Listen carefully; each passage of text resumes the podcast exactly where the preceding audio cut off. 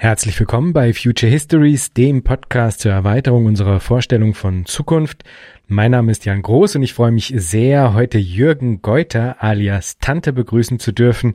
Er ist unabhängiger Theoretiker und schreibt, denkt und spricht viel zur Digitalisierung und den sozialen Folgen von Technologie. Das alles passt natürlich ganz ausgezeichnet in Future Histories. Und wundert euch nicht, wir sprechen zwar in der Episode heute unter anderem auch einmal kurz über Sam Bankman-Fried, den Gründer der einstmals größten Krypto-Trading-Plattform FTX, der ja zurzeit in aller Munde ist, weil FTX gecrashed ist.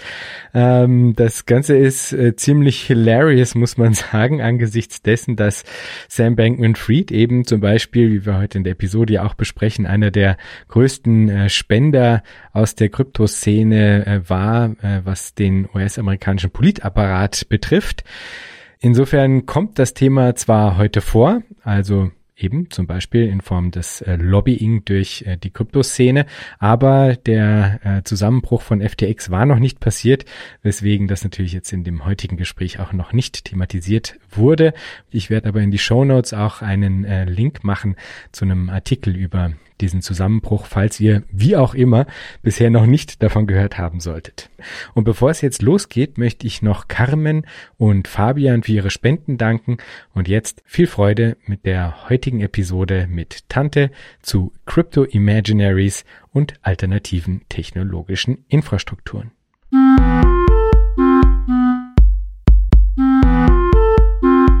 Herzlich willkommen, Tante.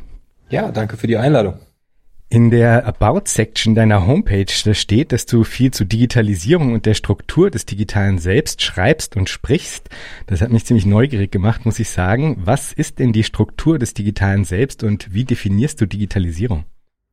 Diese äh, Selbstbeschreibungstexte auf Websites und so weiter sind ja immer so ein bisschen mit Vorsicht zu genießen. Man schreibt da immer so irgendwas hin, damit Leute ein Gefühl dafür haben, was man so tut. Von daher äh, es ist es natürlich äh, nicht immer äh, perfekt, äh, sondern ist eher so ein Marketing-Sprech. Für mich ist Digitalisierung, also ich fange mit dem zweiten Teil an, für mich ist Digitalisierung so äh, ein Vergangenheitsthema, denn die Digitalisierung war die vergangene Phase, in der wir halt die bis dahin an vielen Stellen doch noch sehr analoge Welt eben durch, durch Digitaltechnologien nicht ersetzt haben, aber viele Prozesse eben auf Digitaltechnologien gestützt haben und damit ja auch bestimmte Dinge eben vielleicht verloren haben, bestimmte Dinge eben auch gewonnen haben, aber wir haben halt bestehende soziale äh, und auch teilweise ja materielle Prozesse durch Digitaltechnologien äh, ersetzt. Von daher für mich ist, ist Digitalisierung fast eher ein historisches Thema, auch wenn in Deutschland, wo ich wohne, ja Digitalisierung als Zukunftsthema gelabelt wird, aber das sagt halt auch viel über Deutschland aus, dass man immer noch glaubt, dass das irgendwo vor uns liegt und nicht die nicht gemachten Hausaufgaben der Vergangenheit sind. Hm.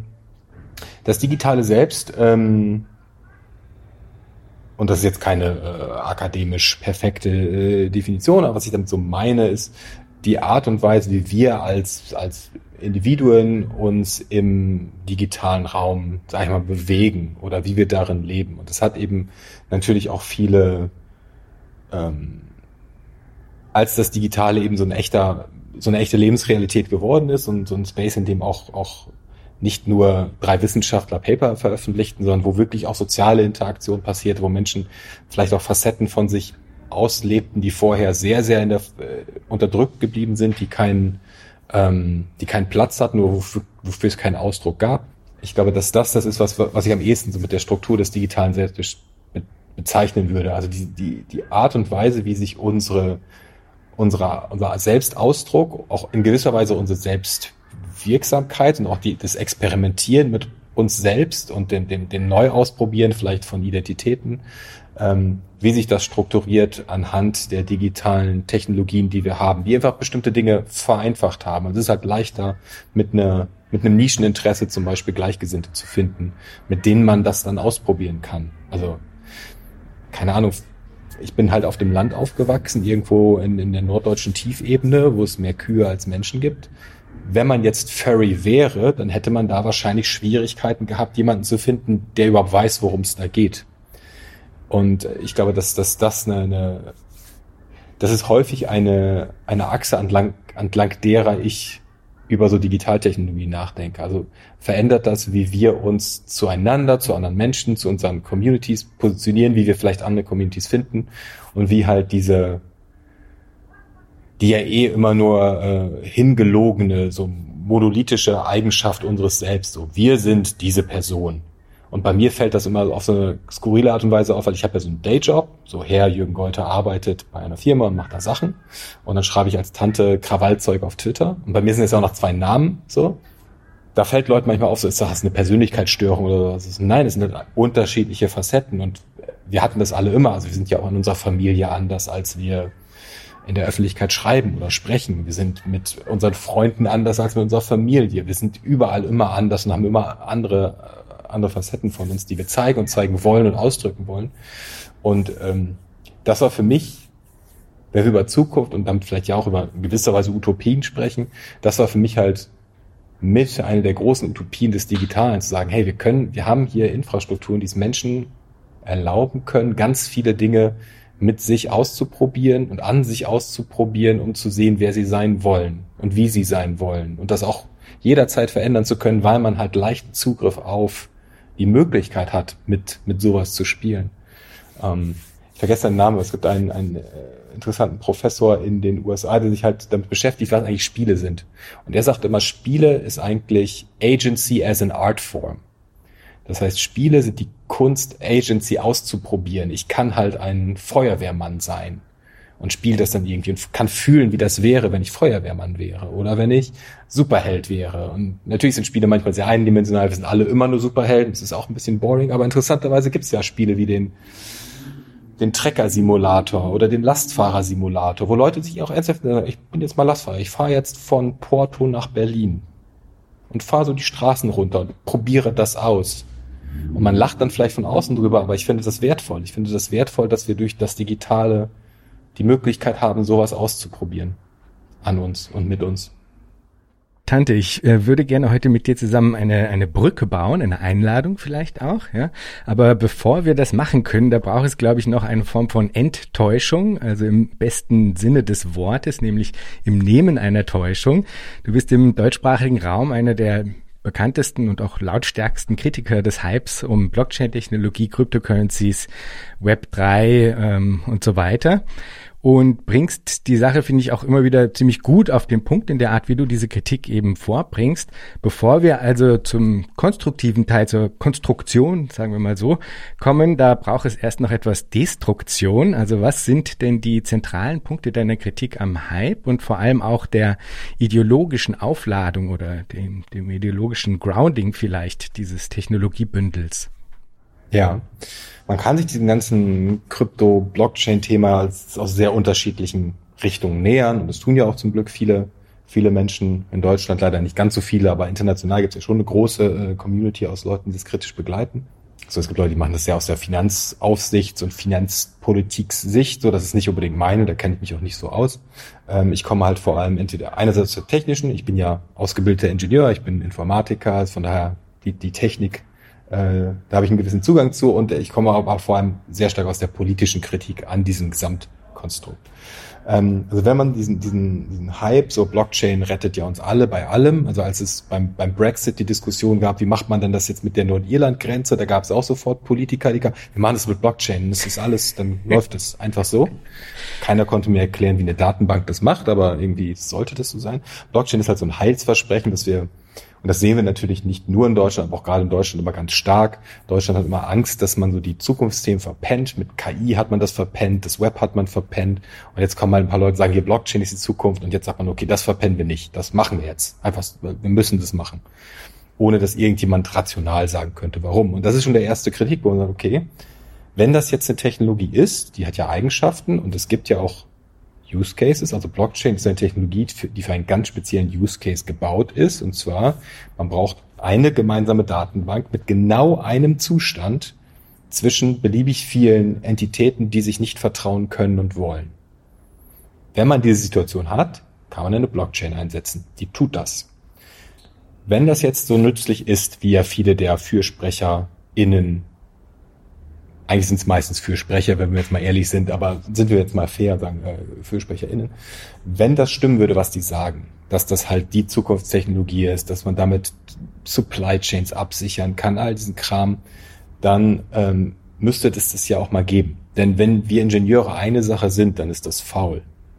Wenn es eine Lösung für ein Problem gibt, was man hat, dann nimmt man die fertige und baut es nicht selber, weil man will halt früh nach Hause. Blockchain gibt es jetzt seit 13 Jahren das iPhone gibt es seit 14 Jahren. Also nur mal so einen Vergleich zu machen, wie alt ist diese Technologie einfach und welche Umwälzungen passieren eigentlich in dieser, in dieser Zeit. Blockchain gibt es seit, 13, seit 13 Jahren, Ethereum seit, ich glaube, 9. Das ist jetzt so die, die flexiblere Blockchain, die so mehr machen konnte.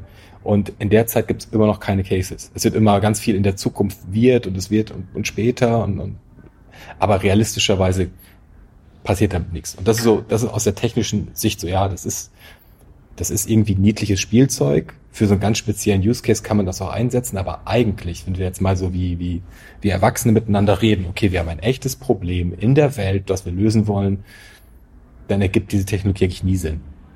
Weil wir haben ganz selten die Situation, dass wir eine Datenbank zwischen Leuten, die sich nicht vertrauen können und wollen, bauen müssen.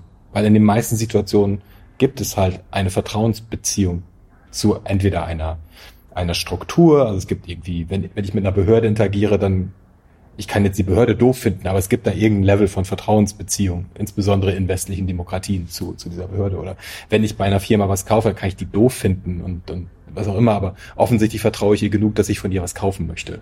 Äh, also es gibt da in irgendeiner Form äh, etwas, was eigentlich erlauben würde, immer zu sagen, wir bauen das anders. Das ja, ich bin jetzt auch nicht der Einzige und auch nicht der Erste, der auf diese Idee kommt. Also die, die australische Regierung hatte schon 2017 eine, eine Studie bei der australischen Digitalagentur in Auftrag gegeben und gesagt, okay, klopft mal alles, was wir in Australien wirtschaftlich machen, ab und sagt uns, wo Blockchain die Lösung ist. Und wo diese Agentur rauskam, ist so, ja, du kannst halt schon bestimmte Sachen damit machen, aber du kannst es halt auch immer besser, billiger und robuster mit was anderem machen. Deshalb ist halt, aber wir haben das Narrativ da so umgekehrt in diesem Kontext. Es wird halt nicht gesagt, okay, wir haben ein Problem und hier ist Blockchain die beste Lösung. Das ist gesagt, wir haben Blockchains und man kann das mit einer Blockchain machen. Aber das ist halt nicht seriöses Arbeiten. Seriöse Arbeit ist zu sagen, okay, das Problem wollen wir lösen, wie machen wir das am besten? Mit welchen Seiteneffekten, mit welchen negativen und positiven Effekten. Das ist so aus der technischen Ebene. Also es ist ein technisches Spielzeug, was komplett überhyped ist, mit allen möglichen Versprechungen über, übergossen würde. Aber als Ingenieur würde man sagen, ja, wenn du das machen willst, dann mach das doch so. Dann brauchst du nicht so viel Strom wie ein kleiner Staat, sondern du kannst es auf einem Raspberry Pi abfackeln, so ungefähr. Schlimmer finde ich allerdings persönlich wirklich diese, diese politische Ebene, weil was sich da gesammelt hat in diesem, in diesem Becken, eben aufgrund dieser Ideen, die wir, es ist, muss vertrauenslos sein, Vertrauen ist, ist negativ, es darf nicht zensierbar sein durch den Staat, also für sie ist halt ein staatlicher Eingriff, sie haben halt Zensur und eben nicht oh, demokratische Staaten greifen manchmal ein, weil das demokratisch legitimiert ist und wir als Gesellschaft das wollen. Es ist immer Zensur und wenn man halt in dieser Welt anfängt, Dinge zu bauen, dann baut man politisch sehr häufig etwas problematische Systeme auf. Und das ist genau das, was wir da sehen. Für Bitcoin hat es äh, David Columbia, ein Wissenschaftler aus den USA, mal schön nachgezeichnet, sein Buch The Politics of Bitcoin, Software as Right-Wing Extremism, wie sehr die Ideen, die zu, zu, zur Entwicklung von Bitcoin, damit zur Entwicklung der Blockchain geführt haben, halt eigentlich rechtslibertäre, häufig antisemitische äh, und häufig auch borderline faschistische Ideen sind, die da umgesetzt werden sollen. Es sind halt, es wird nie gesagt, die Juden sind immer schuld an allem und so weiter, aber es, immer wenn auf Personen referenziert wird, wegen der man Blockchains braucht, denen man nicht vertrauen kann, haben die zufällig jüdische Nachnamen. Es sind einfach so ein bisschen hässliche, hässliche Verbindungen. Deshalb sammelte sich halt in diesem, in dieser Suppe auch eine eben eine spezielle Subkultur aus Menschen, die das dann weiter vorangetrieben hat. Es wurde natürlich danach ein bisschen popularisiert, also durch Ethereum ist auch mehr möglich drauf, mehr Leute haben sich da ähm, äh, getummelt. und ist jetzt auch keine komplett politisch homogene Gruppe, die da operiert. Das ist jetzt nicht äh, eine Kaderschmiede und eine Partei, die da gemeinsam sowas tut. Es gibt auch Leute, die aus einer, nach meinem Verständnis etwas verstrahlten linken Perspektive darauf Dinge tun wollen. Aber was man halt schon sieht, ist diese Idee zu glauben, erstens, alle Probleme, die wir haben in der Welt, lassen sich lösen, wenn man einfach nur eine Datenbank findet, in der man das Digitalisat zweifelsfrei speichern kann. Schon das ist absurd, weil viele Dinge sind eben nicht einfach nachweisbar auf die eine oder andere Art und Weise, sondern das ist politischer Diskurs, das ist Streit. Da geht es um Interessenvertretung, da gibt es nicht richtig und falsch, sondern naja, Leute wollen unterschiedliche Sachen und wir müssen das irgendwie miteinander aushandeln. Und da jetzt eine Technologie zu bauen, die sagt, naja, wir, wir bauen halt was und da steht halt eine Wahrheit drin und das ist halt, wie es ist, ist natürlich auch schon ein extrem gewalttätiger Ansatz, der eben auch gar nicht mehr, wenn es halt drin steht, ist das halt so. Und dann kannst du halt sagen, aber meine, meine Rechte wurden hier verletzt gibt's halt nicht. Politischer Diskurs soll halt abgeschafft werden. Und das sieht man auch in dieser Idee, halt alles über sogenannte Smart Contracts, also halt durch Code, alle Regeln abzubilden, weil ja die Regeln, die wir so haben, Gesetze, das ist ja alles Willkür. Da entscheidet dann irgendein Richter oder sonst was, was man darf und nicht darf. Und Facebook entscheidet willkürlich, was moderiert wird und nicht. Und ich will jetzt gar nicht Facebooks Moderationspolitik für Kommentare besonders loben und so, aber zu sagen, na ja, wir machen einfach Code, der das entscheidet, ist halt auch schon eine das ist schon nicht mehr apolitisch, ich sage gerne, das ist antipolitisch, was sie da tun. Sie wollen nämlich politischen Diskurs und diesen äh, Kampf von Werten und diesen Struggle von Interessen, den wollen sie halt abschaffen. Der ist ihnen zu lästig. Ist, die Leute sollen nicht mehr diskutieren dürfen, sondern irgendjemand schreibt halt Code und der wird halt deployed und der läuft. Was natürlich aus der Sicht, wenn man selber die Person ist, die im Zweifel diese Smart Contracts schreibt, das sind ja Leute wie ich, die haben so Informatikausbildung, die können halt Smart Contracts schreiben, das gibt dir natürlich extreme Macht. Aber das, was sie halt an vielen Stellen als Willkür wahrnehmen und auch argumentieren würden, sagen, hier guck mal, das Recht wird ja gar nicht auf alle gleich angewendet, so. Es ist ja, eigentlich müsste das Recht ja immer gleich sein.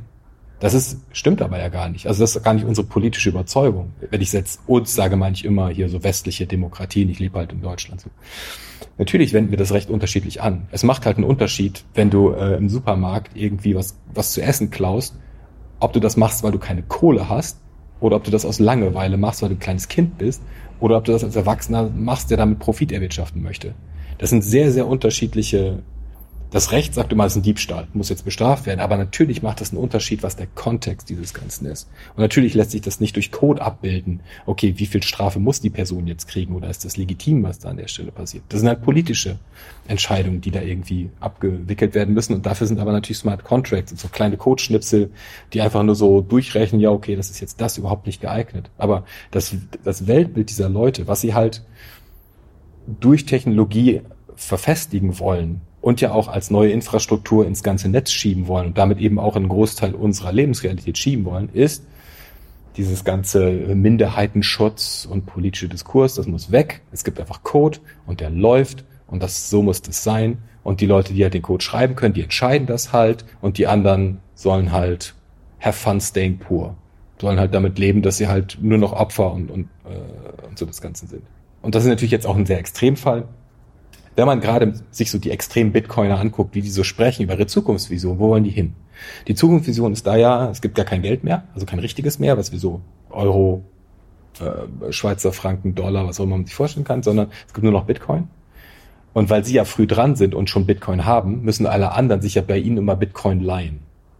Das heißt, sie werden halt die neue herrschende Klasse, weil sie halt dieses knappe Asset haben und alle anderen sind ihnen unterworfen und müssen sich halt ihnen unterordnen, ihrem Willen unterordnen. Das ist ja das verhältnismäßig explizit formulierte, äh, die explizit formulierte Sichtweise und mir ist unklar, wie man das nicht als eine rechte, wenn nicht gar faschistische äh, Denke wahrnehmen kann. Das ist halt eine, eine ganz klare Strategie der Unterdrückung von der, von den Großteilen der Bevölkerung. Und das wird als, als positive Utopie, weil halt der Staat nicht mehr eingreifen kann und vielleicht Geld umverteilen könnte, gesehen. Deshalb ähm, ist das eigentlich meine, meine Hauptkritik. Und das ist gar nicht so, dass jede Person das so am tiefsten Grunde ihres Herzens so glaubt. Die hast du auch. Du hast da auch Rechtsradikale, die sich damit äh, finanzieren oder eben auch äh, insbesondere ökonomisch halt komplett rechte Ideologien von der Staat darf überhaupt nicht eingreifen. Das Einzige, was der Staat vielleicht noch darf, ist sicherstellen, dass es einen Markt gibt und alles andere darf der überhaupt nicht, nicht regulieren. Die hast du auch. Aber an vielen Stellen gibt es da einfach auch so so extrem viel Unreflektiertheit, die dann aber genau diesen, diesen Ideen Vorschub leistet. Man sieht halt nicht, was man da sich auch mit in den Rucksack gesteckt hat. Es wird halt gesagt, okay, wir bauen da jetzt dezentrale Datenbanken, nicht mehr wie bei Facebook, sondern alle können mitmachen. Dann wird gesagt, das sei demokratisierend, weil diese Worte gleichgesetzt werden, wobei das eine ist ein technisches Architekturprinzip und das andere ist ein politischer Wert. Das sind schon konzeptionell offensichtlich andere Dinge. Und ähm, dann sagen Leute, ja, aber das ist doch demokratisierend, was wir da tun, ohne zu verstehen, ja, aber was du da tust, ist die, die Grundlage unserer Demokratie, unserer politischen Diskussion und unserer, überhaupt deiner Mitbestimmung an der Welt zu unterminieren und die eigentlich die Möglichkeit zu nehmen, an der Stelle mitzusprechen, weil du kannst eben nicht mehr, selbst wenn es nur Wahlen sind, eingreifen, weil nee, Wahlen gibt's nicht mehr. Es wird halt abgestimmt, wer am meisten Token hat. Also ich habe 1000 Token, du hast einen Token, dann können wir mal abstimmen und mal ganz demokratisch festlegen, wie es jetzt weitergeht. Und das ist, deshalb spreche ich halt auch so, so laut und so viel darüber, weil eben genau diese Widersprüche, also wird über Demokratisierung gesprochen, aber es wird ein System gebaut, was nicht demokratisch ist, sondern was, wenn im besten Fall noch plutokratisch ist. Das ist mir so wichtig, das aufzuzeigen. Und das ist neben der Tatsache, dass das schlechte Technologie ist, die nicht skaliert. Okay, whatever. Wir haben auch andere schlechte Technologie. Da müsste man sich jetzt nicht so aufregen. Das ist ein bisschen doof, aber okay. Aber diese, diese politische Realität, die da als als Infrastrukturschicht ins ganze Web gelegt werden soll. Und das ist ja diese, es gibt diesen Begriff des Web 3, der in dieser Szene verwendet wird. Sie wollen halt wirklich das Internet, was wir alle benutzen, ändern, und zwar radikal ändern. Sodass diese Ideologien, die sie haben, Code is Law, alles ist nur noch eine, eine Transaktion zwischen Personen, es gibt eigentlich nur noch einen großen Markt und alles, was Menschen miteinander tun, ist Markt und Handel. Und alles, was eben nicht digitalisierbar ist oder was auf, auf politischen Diskurs basiert, findet halt nicht mehr statt, gibt's halt nicht mehr. Ähm, das ist nach meiner Wahrnehmung sehr gefährlich. Natürlich schaffen die es nicht, alle Demokratien jetzt durch ihre technische Infrastruktur abzuwickeln. Aber sie leisten halt Ideologien Vorschub und sie machen an Stellen was kaputt. Und sie normalisieren halt ein Handeln, was dann auch politisch wieder wirksam wird.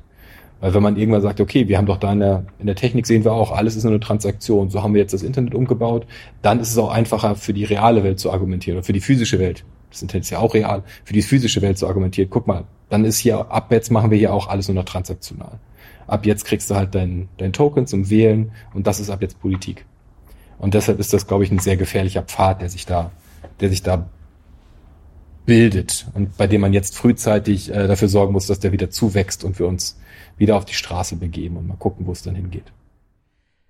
Es ist schon eine Weile her, dass ich selber auch so ein bisschen ähm, genauer mal mir diese verschiedenen Pfade, die da beschritten werden, angeguckt habe. Insofern würde mich auch so ein bisschen nochmal interessieren, was ist denn aktuell der Stand der Dinge? Also ich habe schon mitgekriegt am Rande, dass ähm, auf jeden Fall es jetzt auch wirklich ähm, konzertierte Bestrebungen gibt, zum Beispiel äh, Lobbying zu betreiben im US-amerikanischen Kongress und so weiter. Also es wird sozusagen schon sowas wie, wenn man so will, eine nächste Phase eingeläutet, ähm, die auch dezidiert eigentlich versucht, eine eben politische Agenda dann doch ne, eben voranzutreiben, ja. Und ähm, also wie gesagt, äh, die Zeit, in der ich das sozusagen ein bisschen genauer beobachtet habe, ist schon ein paar Jahre verstrichen. Insofern würde mich interessieren, hast du da in Bezug auf zum Beispiel eben dieses Vorantreiben der politischen Agenda so ein bisschen äh, Updates, was da derzeit der Stand der Dinge ist?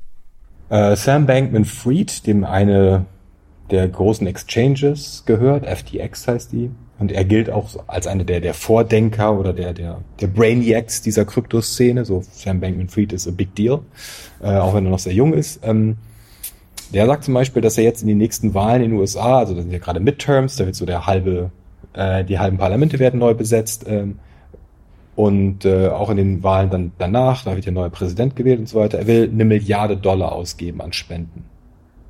Eine Milliarde damit kann man sich schon eine ganze Menge, äh, damit kann man eine ganze Menge Wahlkämpfe irgendwo gewinnen. In den USA korreliert das jetzt sehr stark. Also erreiche ich Leute, schaffe ich es, dass sie wählen gehen und so weiter.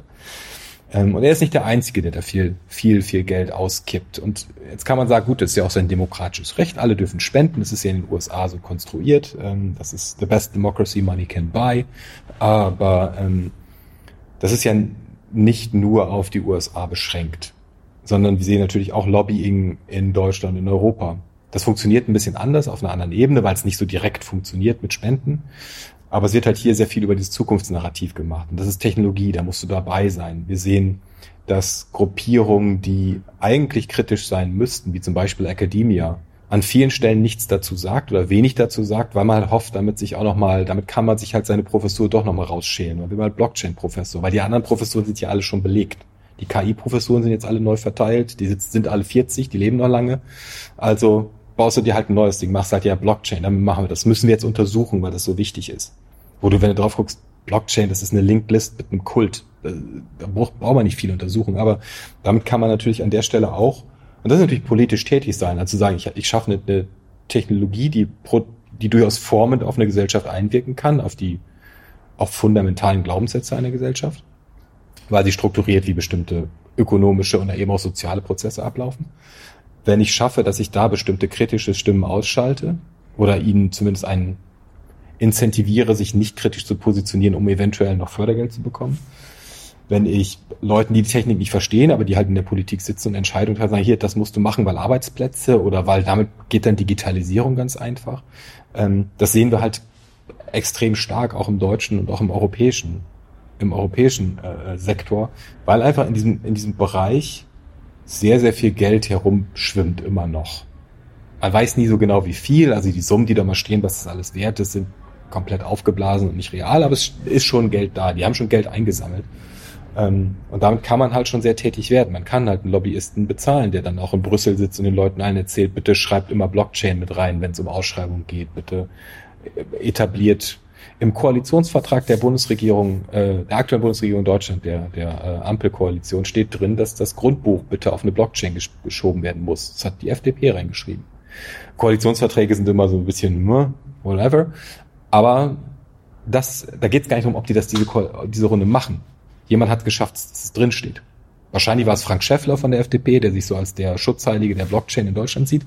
Aber das macht ja was am Ende irgendwann musst du halt diese blöde Blockchain überall reinbauen, weil es halt im Förderantrag steht. Und dann irgendwann ist es normal, dass alles über diese automatisierten Smart Contracts laufen muss. Was halt immer bedeutet, man hat kein Undo mehr, man hat eben diese ganzen Checks and Balances, die wir, die über Jahrzehnte, Jahrhunderte gebaut wurden, werden halt an der Stelle versucht zu unterlaufen. Regulierung wird versucht zu unterlaufen. Als ich 2018 ähm, im Bundestag war als Gutachter zum Thema Blockchain im Ausschuss Digitale Agenda, da forderten halt die Blockchain-Lobbyisten, dass sie, ähm, sie nannten es regulative Sandboxes haben müssten für Blockchain-Projekte. Was das bedeutet, sind rechtsfreie Räume. Weil denen aufgefallen ist, dass die DSGVO ist halt hässlich, das hat halt Grundrechtslevel. Also darf man gar keine personenbezogenen Daten in eine Datenbank schreiben, die, wo man nicht löschen kann, weil es gibt eine, ein Löschrecht. Also sagten sie, könntet ihr bitte diese Grundrechte für Blockchain aushebeln, weil das geht bei uns nicht dürf, aber wir müssen damit spielen dürfen.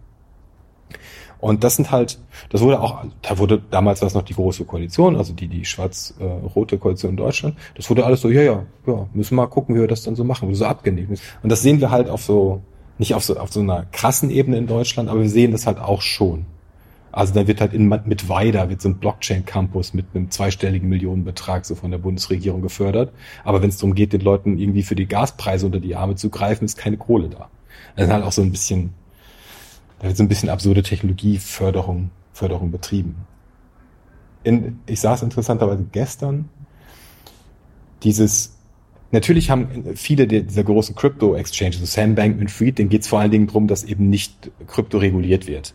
Dass das Ding nicht plötzlich wie Aktien behandelt wird mit allen Transparenzpflichten und so weiter. Das will er halt verhindern. Er will, dass es, oh, das ist was ganz anderes. Deshalb, ne, deshalb sponsort er halt irgendwelche PolitikerInnen und schickt die halt in die Bahn. Okay, das ist, ich verstehe das, ich finde es nicht richtig, aber ich verstehe, warum er das tut. Aber auch da wieder, da satteln sich halt Leute drauf. Ich sah gestern ein Interview mit Curtis Yarvin. Den Namen, wenn man den nicht kennt, äh, tritt auch manchmal auf als Menicious Moldbug. Und er ist im Prinzip der Gründer der Neo-Reactionaries äh, des, des Dark Web, des Intellectual Dark Webs in den USA. Er argumentiert gegen Demokratie, er argumentiert für Monarchie und er sagt, die einzige Möglichkeit, also äh, Menschen haben nicht alle gleiche Rechte, Menschen sind auch nicht gleich und es sind auch nicht alle Rassen gleich gut. Und es gibt sehr klar bestimmte Rassen, die jetzt einen König auswählen müssen, der ab jetzt das ganze Ding steuern muss. Der sagt auch, super, dass da Kohle ausgekippt wird für genau diese Systeme, die wir brauchen. Das heißt, es ist halt sehr anknüpfungsfähig für eben auch insbesondere die neue Rechte in den, in den USA. Also die sind, die haben selber vielleicht die Kohle gar nicht, um sie reinzukippen, sind aber sehr dankbar, dass über diesen Pfad auch Ideen, die sie eh schon verfolgen, plötzlich hochfähig gemacht werden. Und das sehen wir. Äh, ich habe vor allem jetzt den, den US, die US-Welt und so Europa im Blick, ähm, aber wir sehen auch, wie zum Beispiel in, in Afrika plötzlich bei irgendwelchen Staaten Bitcoin als, als, als offizielles Zahlungsmittel neben den anderen offiziellen Zahlungsmitteln äh, äh, zugelassen wird. Und man sich manchmal fragt, warum? Also ihr habt für die Hälfte eurer Bevölkerung keinen Strom. Warum? Und vorher kommt halt jemand von einer großen Exchange rein, spricht halt mit Politikern und plötzlich wird das Ding der Legal Tender. Warum?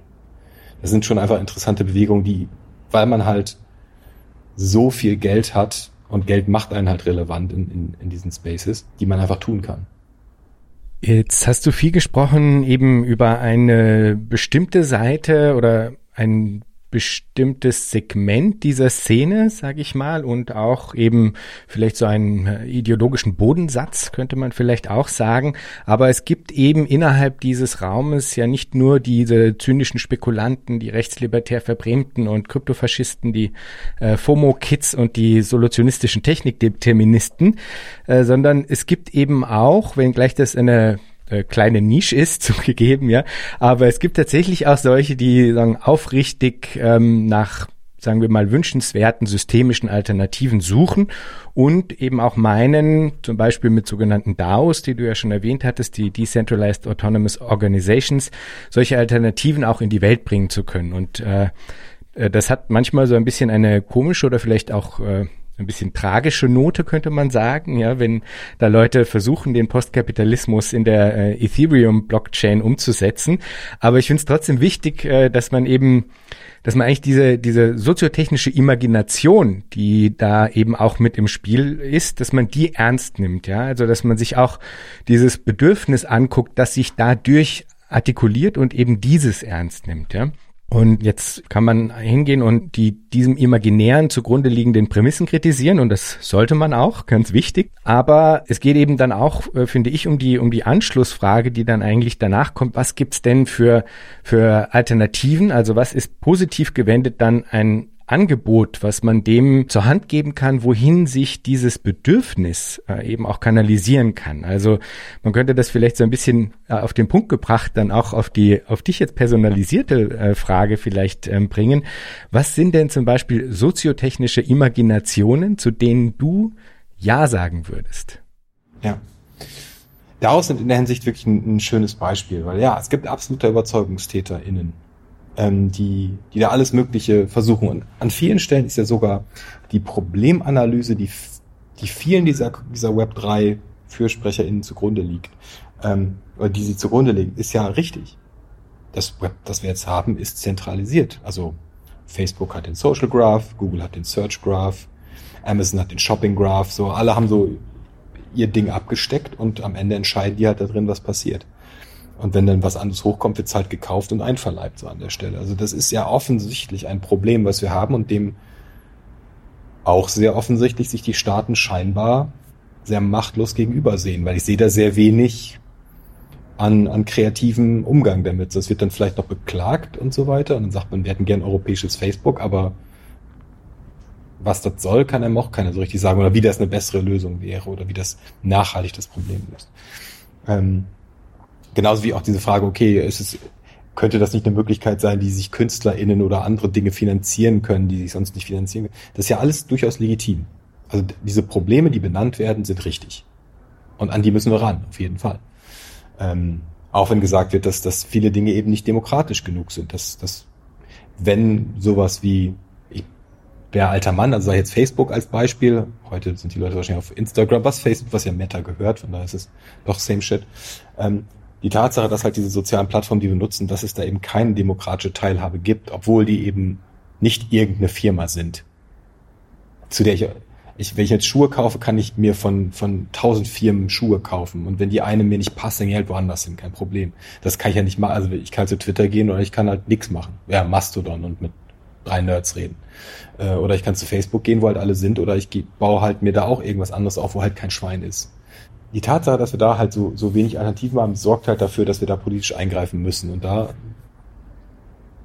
aber da, im Prinzip zeigt sich da schon mein, mein unterschiedlicher Zugriff. Für mich ist das nicht ein, wir, wir finden da jetzt keine Wundertechnologie. Selbst wenn Blockchains so wunderhafte Eigenschaften hätten, wie das, was ihnen gerne zugeschrieben wird. Und ich wiederhole es gerne nochmal, das haben sie nicht. Das ist technisch auch nicht advanced shit, was da passiert. Das ist wirklich trivialer Kram.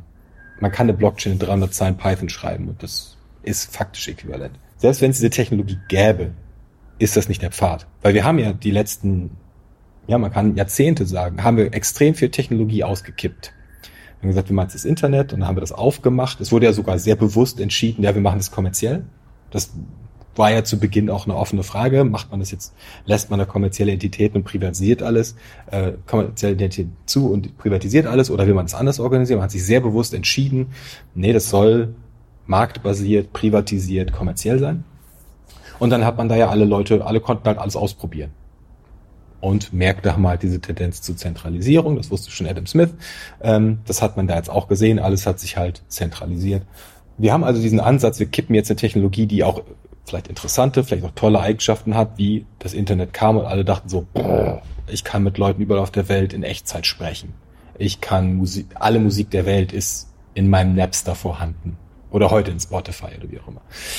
Diese, diese krassen technischen Möglichkeiten, die aufgespannt wurden. Das Spiel haben wir jetzt gerade gemacht. Und wir haben dabei aber immer vergessen, so diese politische Ebene mitzuziehen. Also du sagst ja gerade soziotechnische äh, äh, Imaginaries. Wir haben den Sozio-Teil, haben wir nicht gemacht, haben gesagt, das, das löst sich schon irgendwie. Wir haben Technik und die ist cool. Heute häufig sogar etwas weniger cool, weil irgendwie so richtig interessante Dinge sieht man auch eigentlich, finde ich, sehr wenig. Also das meiste, was technisch rauskommt, ist ja gut, größerer Bildschirm, dickerer Prozessor, aber dass man wirklich nochmal geflasht ist von irgendwas, hat es jetzt auch lange nicht gegeben. Aber die Imaginaries, die ich aufnehmen würde aus diesem Web 3 Narrativ, ohne da jetzt irgendwelche Technik mitnehmen zu wollen, ist zu sagen, ja, wir haben massive Demokratisierungsdefizite in diesen Plattformen. Diese Dinge einfach so marktbasiert durch irgendwelche Firmen abwickeln zu lassen, ist offensichtlich nicht der richtige Weg. Das führt, selbst wenn man mit Monopolen kein Problem hätte, so, ähm, hat man dann immer das Problem, dieses, dieses, wenn man Monopolisten hat, dann hat man damit auch quasi eine, Privatpoli eine private Polizei eingeführt, weil der muss ja dann anfangen, die Rechte durchzusetzen. Aber welche und wie? Und was ist, wenn die sich widersprechen? Wessen wessen Rechtsstatus gilt denn dann? Im Zweifelsfall sagt Facebook, ja, wir sind US-Firma, US-Rechte gelten für uns, aber es ist ja gar nicht immer unsere Wertvorstellung. Wir in Deutschland haben ja zum Beispiel, das Leugnen des Holocaust ist für uns nicht Meinungsfreiheit. In den USA, pff, do whatever, alles fein. Auch mit dieser Diversität auch von, von unseren Communities umzugehen, werden wir halt nicht über monopolisierte Plattformen in der Hand von ein paar profitorientierten äh, Unternehmen schaffen. Und das, da knüpft sich sogar ein bisschen die Verbindung zu Beginn, als ich sagte, das Digital ist halt so eine schöne Möglichkeit, so die Vielfalt von uns selbst zu erkunden und auszuprobieren. Wir haben ja auch so eine Diversität in unseren Communities, in den Rechtsvorstellungen, in den Normen, die wir haben. Also das, das Plakativste ist natürlich immer zu sagen, in Deutschland ist ein, ist ein Foto von einer stillenden Frau. Ja, das ist halt eine stillende Frau, die füttert ihr Kind. Das ist halt normal. In den USA ist das stark sexualisiert und darf man nicht zeigen. Da ist eine Brust drauf. Äh, ein anderer Fall, den ich, den ich da der in der Hinsicht ganz interessant. Ich sprach mal mit einem Maori aus Neuseeland und der sagte mir, also dieses, dieses europäische Verständnis von Daten, deine Daten sind dein Eigentum und du musst einwilligen, damit man was dafür, damit tut und so weiter, war für ihn komplett absurd. Er sagte, nein, zum Beispiel mein genetischer Code, der gehört mir gar nicht. Der gehört meinem Stamm, weil das ist meine Verbindung zur Historie. Das ist die Geschichte unseres Stamms, die sich auch in meinem Code ausdrückt und im Code meiner Kinder ausdrücken wird ich kann da gar nicht einwilligen. Ich habe überhaupt nicht das Recht dazu, weil das betrifft ja alle meine Vorfahren und, und die, die Gesamtcommunity. Also einfach diese unterschiedlichen Wahrnehmungen auf die Welt, die drücken wir im Moment digital überhaupt nicht aus. Wir haben da so diesen, diesen westlich stark US geprägten Stiefel. So digitalisieren wir alles. Manchmal darf man dann für Europa oder China macht dann auch manchmal noch eine eigene Suppe, so ein bisschen. Aber eigentlich haben wir genau das überhaupt nicht mitgenommen. Und da haben das auch nicht begriffen als, das ist ein Wert. Und das ist auch was, das ist was erstens zutiefst menschliches. Das ist zweitens etwas zutiefst erhaltenswertes. Und das ist drittens auch etwas zutiefst bereicherndes, dass wir sowas eigentlich da auch abbilden können. Und wir haben nicht überlegt, wie wir das tun können. Wie wäre es denn, wie baut man denn ein, ein globales soziales Netzwerk, in dem aber bestimmte Communities vielleicht bestimmte Dinge eben nicht zulassen, die andere zulassen wollen, aber trotzdem man in irgendeiner Form kommunizierbar bleibt. Weil ich kann sagen, die machen halt ihr eigenes Social Network. So Christian Mingle, da kannst du halt radikale Christen daten. Klar kannst du das machen und alle bauen sich so ihre kleine Festung, aber das ist ja nicht, wie wir als eine sich digital vernetzte, globalisierende äh, Gesellschaft umgehen wollen. Und insbesondere, wenn wir sehen, dass die, die Challenges, die wir haben, die lassen sich ja nicht mehr in kleinen Gruppen oder auf Nationalstaatsebene lösen. Climate Change, da können jetzt die Staaten Wettbewerb machen, aber das funktioniert halt nicht. Das ist ein globales Problem, dass eine Handvoll Staaten inklusive der Staaten, in denen wir beide leben, viel, viel Teil dran hatten. Viele andere haben, haben da nichts beigetragen. Ähm, aber das müssen wir halt jetzt auch global lösen. Und deshalb ist ja dies, das Zerrupfen der, der Menschheit wieder in kleine, kleine Stämme, die nicht miteinander reden. Das ergibt keinen Sinn. Aber wie können wir trotzdem Communities die Möglichkeit geben, ihren Charakter nicht zu verlieren? Das ist, finde ich, eine super interessante Frage. Und natürlich, die DAO-Leute behaupten, dass sie da auch irgendwie aktiv sind, sind sie aber eigentlich jetzt nicht so stark, weil da geht's auch immer nur um Tokens und Voting. Aber das ist ein bisschen eine zugrunde liegende Idee, die da drin ist. Also solche Formen von Zusammenarbeit klingt jetzt falsch, aber von, von, von Zusammenleben und miteinander interagieren abbildbar zu machen und auch nicht als skurriles Nischenprojekt, sondern wirklich zu sagen, okay, die digitalen Infrastrukturen, die zum Beispiel soziale Netzwerke strukturieren, müssen das zulassen. Und vielleicht ist es halt eben da auch die, die Frage, ob eben die, die grundlegende Struktur von so etwas wie einem Facebook darf die, vielleicht darf die einfach keiner Firma gehören und vielleicht muss die sogar dezentral sein. Also es gibt ähm, gerade äh, ja auch mehrere Vorschläge, äh, es gibt ein aktuelles Buch von Ben Tarnoff heißt er, glaube ich, sich auch damit beschäftigt, wo es darum geht zu sagen, hey, vielleicht ergibt es Sinn, dass man auch das Internet, was ein globales, digitales Ding ist, ein bisschen an die lokalen Communities koppelt und sagen, okay, es gibt so, da, es gibt Protokolle, wie soziale Netzwerke funktionieren, alle können mit allen sprechen, aber dein Storage wird zum Beispiel von deiner Stadt angeboten. Also ich wohne in Berlin. Berlin würde mir halt quasi mein Berlin-Facebook anbieten. Ich habe einen Ansprechpartner vor Ort, wenn was kaputt ist.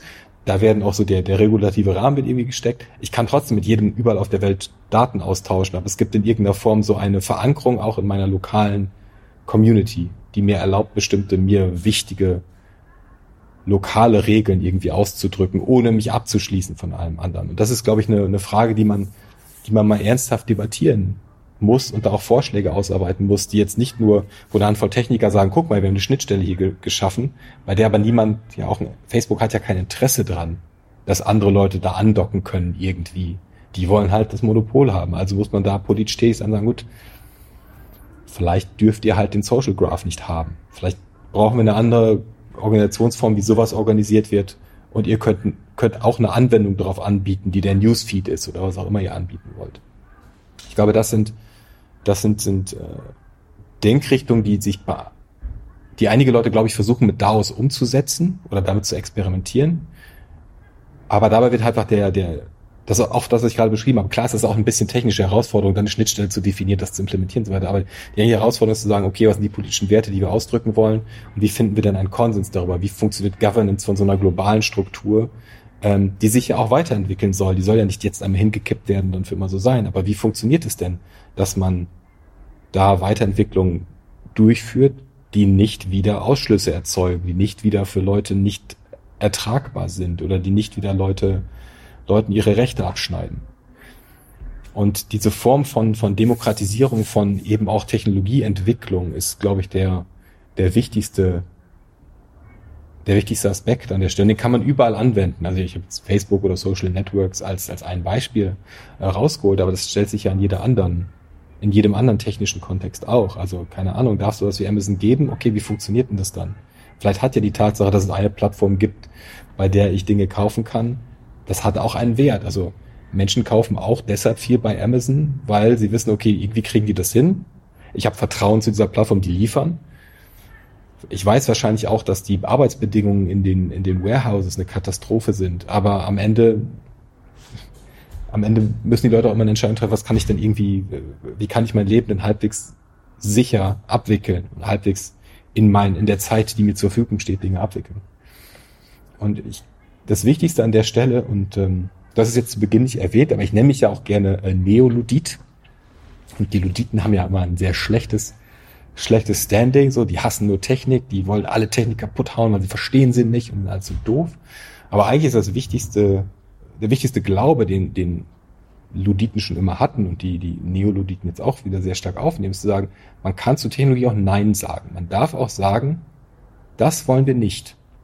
Und man muss nicht sagen, ja, aber das wird halt eh entwickelt. Man kann sagen, nein, wir machen das nicht.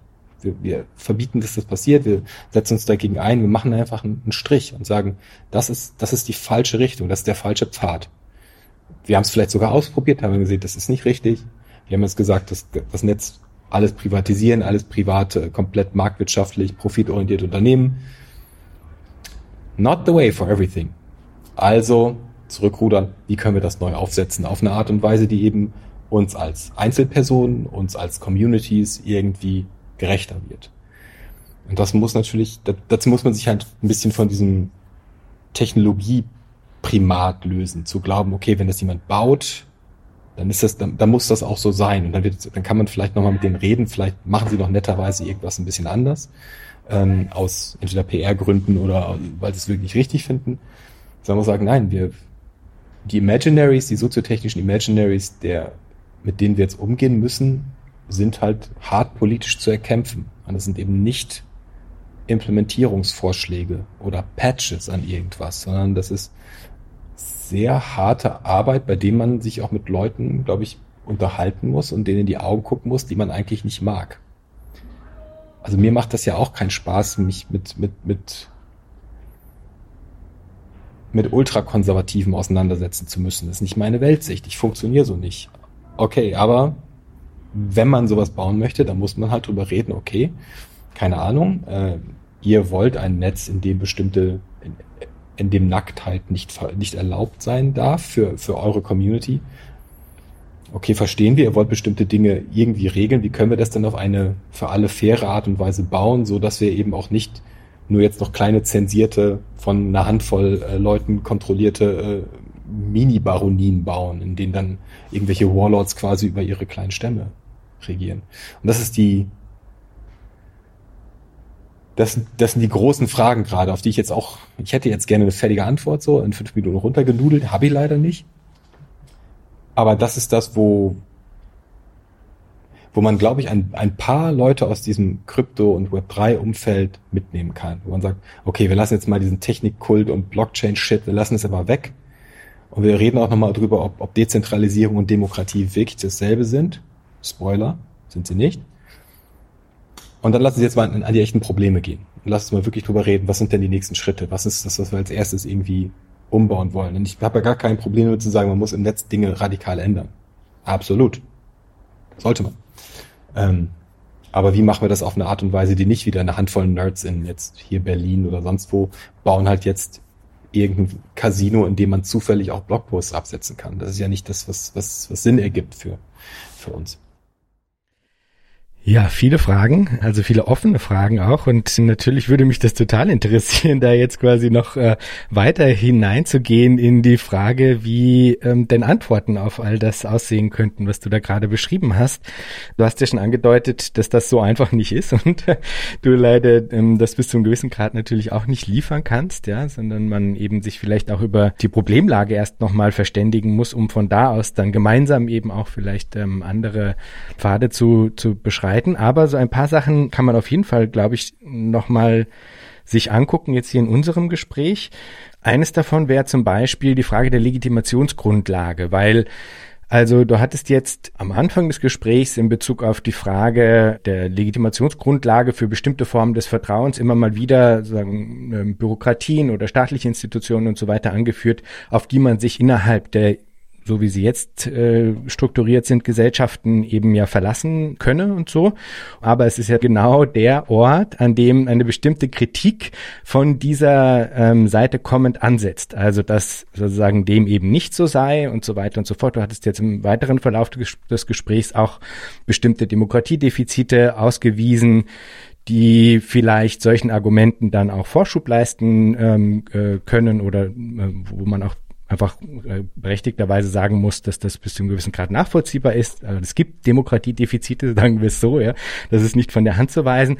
Und jetzt zuletzt in deiner Antwort, als du jetzt auf das Modell von Bentanov eben äh, verwiesen hast, dass ich mir auf jeden Fall mal angucken muss, ähm, bist du eben auf die regionale Ebene gegangen, hast dann Berlin genommen und auch dort, wenn ich dich jetzt nicht falsch verstanden habe, die Stadt Berlin dann ähm, hergenommen. Und ich nehme an, eben Stadt ist nicht nur der geografische Raum, sondern eben auch sozusagen die regulative Instanz. Die politische Organisation. Genau, die politische Struktur. Organisation Berlin als Stadt sozusagen, ja. Und das würde mich jetzt nochmal interessieren, weil das wäre, glaube ich, ein Layer, ähm, bei dem, wenn man jetzt sich überlegt, wie schafft man es, ähm, da Leute auch mit ins Boot zu holen auf der einen Seite und auch bestimmte Fragestellungen, die eben berechtigterweise oder Kritikpunkte, die berechtigterweise aus dieser Richtung kommen, mit aufzunehmen, ist, glaube ich, die Frage der Legitimationsgrundlage dann einfach nochmal eine relevante. Und das, um das jetzt nochmal zu eskalieren in eine größere Skalierungsebene, gilt es ja dann wiederum auch zu beantworten auf einer weltweiten Ebene potenziell. Also wenn du sagst, wir wollen eigentlich technologische Infrastrukturen, die in der Lage sind, sowohl die Gesamtheit der Menschheit zu vernetzen, als auch sagen wir mal, individuelle Vielfalt zu respektieren und abbilden zu können, dann sind wir wieder bei der Frage der Legitimation äh, in einem Terrain, das unglaublich schwer zu beantworten ist. Und mich würde beides interessieren, also sowohl, wie man das eben auf einer erstmal vielleicht auch lokal gedachten Ebene denken kann, jenseits davon sofort zu defaulten in eine staatliche Legitimation, mhm. als auch die bei der Frage der Skalierbarkeit ansetzende Frage, wie sowas dann auf einer weltweiten Ebene gedacht werden könnte, ja. Mhm. Wenn ich sagte, dass, ähm, also Panov sagte halt, deine Stadt hostet das für dich so, äh, das muss jetzt auch nicht immer nur ein, okay, jetzt da, es gibt jetzt den Beamten, der, der streichelt den Server jeden Morgen warm oder sowas, sondern natürlich kann man, es gibt ja auch diverse Organisationsformen, es kann eine Genossenschaft sein, also man will ja da jetzt auch nicht etwas, was so direkt irgendwelchen potenziell auch äh bestechbaren Politikern unterstellt ist, die dann Dinge tun. Also das ist ja auch wieder ein Thema, wo man diese Infrastrukturen natürlich auch so weit unabhängig eben auch von vielleicht Wahlergebnissen machen möchte, von kurzfristigen Eingriffen, um eventuell Wahlergebnisse zu beeinflussen oder sowas, äh, frei machen möchte. Aber auch dafür, wir, wir haben, ich spreche jetzt, wenn ich, wenn ich wir sage, natürlich viel über Deutschland, weil ich kenne da die Strukturen besser. Es gibt aber ja hier auch schon unabhängige Strukturen, die aber zum Beispiel finanziert werden aus einer staatlichen Quelle. Also zum Beispiel der, der äh, sowohl die Landes- als auch der Bundesbeauftragte für Datenschutz und Informationsfreiheit in Deutschland ist nicht weisungsabhängig, wird aber bezahlt vom Staat. Aber ja, eigentlich überwacht die Person eher auch mit staatliches Handeln. Ähm, oder wie, es gibt Genossenschaften, es gibt diverse Modelle, wie man sowas abbilden kann, äh, um dann eine Organisationsform zu finden. Und vielleicht findet man sogar noch eine bessere neue und sagt, wir bauen es jetzt so auf. Was ich charmant an dieser lokalen Verortung finde, der mit im Gründungsmythos des Internets, ähm, in dieser äh, etwas unsäglichen The, De äh, The Declaration of the Independence of Cyberspace, die John Perry Barlow, ich glaube 94 geschrieben hat, weil gesagt wurde, hier, das Internet ist ein komplett neuer Raum, ihr Staaten, ihr ganzen Bestehen, ihr habt da nichts zu sagen, the new, new space of the mind, sagte er, glaube ich, so, the new home of the mind. Ähm, ich glaube, das hat so einen ganz komischen Brainworm gesetzt, wo man ja auch immer nur noch, man will nur noch auf dieser global abstrakten Ebene operieren. Und das hat halt häufig das Problem, dass man dann dazu tendiert, diese eine Lösung für alle zu bauen. Wir bauen jetzt das eine, und da können Menschen jetzt drin miteinander sprechen. Aber ob das so ist, wie alle Menschen miteinander reden, man, macht man dann. Darüber diskutiert man nicht, man macht ja die Plattform für alle. Und es sind ja alle wie man selber, deshalb passt das dann schon irgendwie. Ähm, und der Code ist Open Source und dann ist ja sowieso alles cool ich mag die Idee der lokalen Verankerung, weil es erstens in irgendeiner Form eine Vertrauensbasis gibt oder man sie auch gut aufbauen kann. Also so eine Organisation, die eben sowas hostet, die kann halt sehr einfach ansprechbar sein. Also wenn man jetzt ein Problem hat mit Facebook, wo etwas passiert, versucht da mal jemanden, versucht da eine, eine Antwort von einem Menschen zu bekommen. Irgendwie. Mit, zu irgendwas selbst wenn du Journalist oder Journalistin bist und eine richtige Nachfrage hast, versuch eine Antwort zu bekommen von dem Menschen. Es ist nicht trivial. Das Problem hat man natürlich bei einer lokalen Verankerung nicht.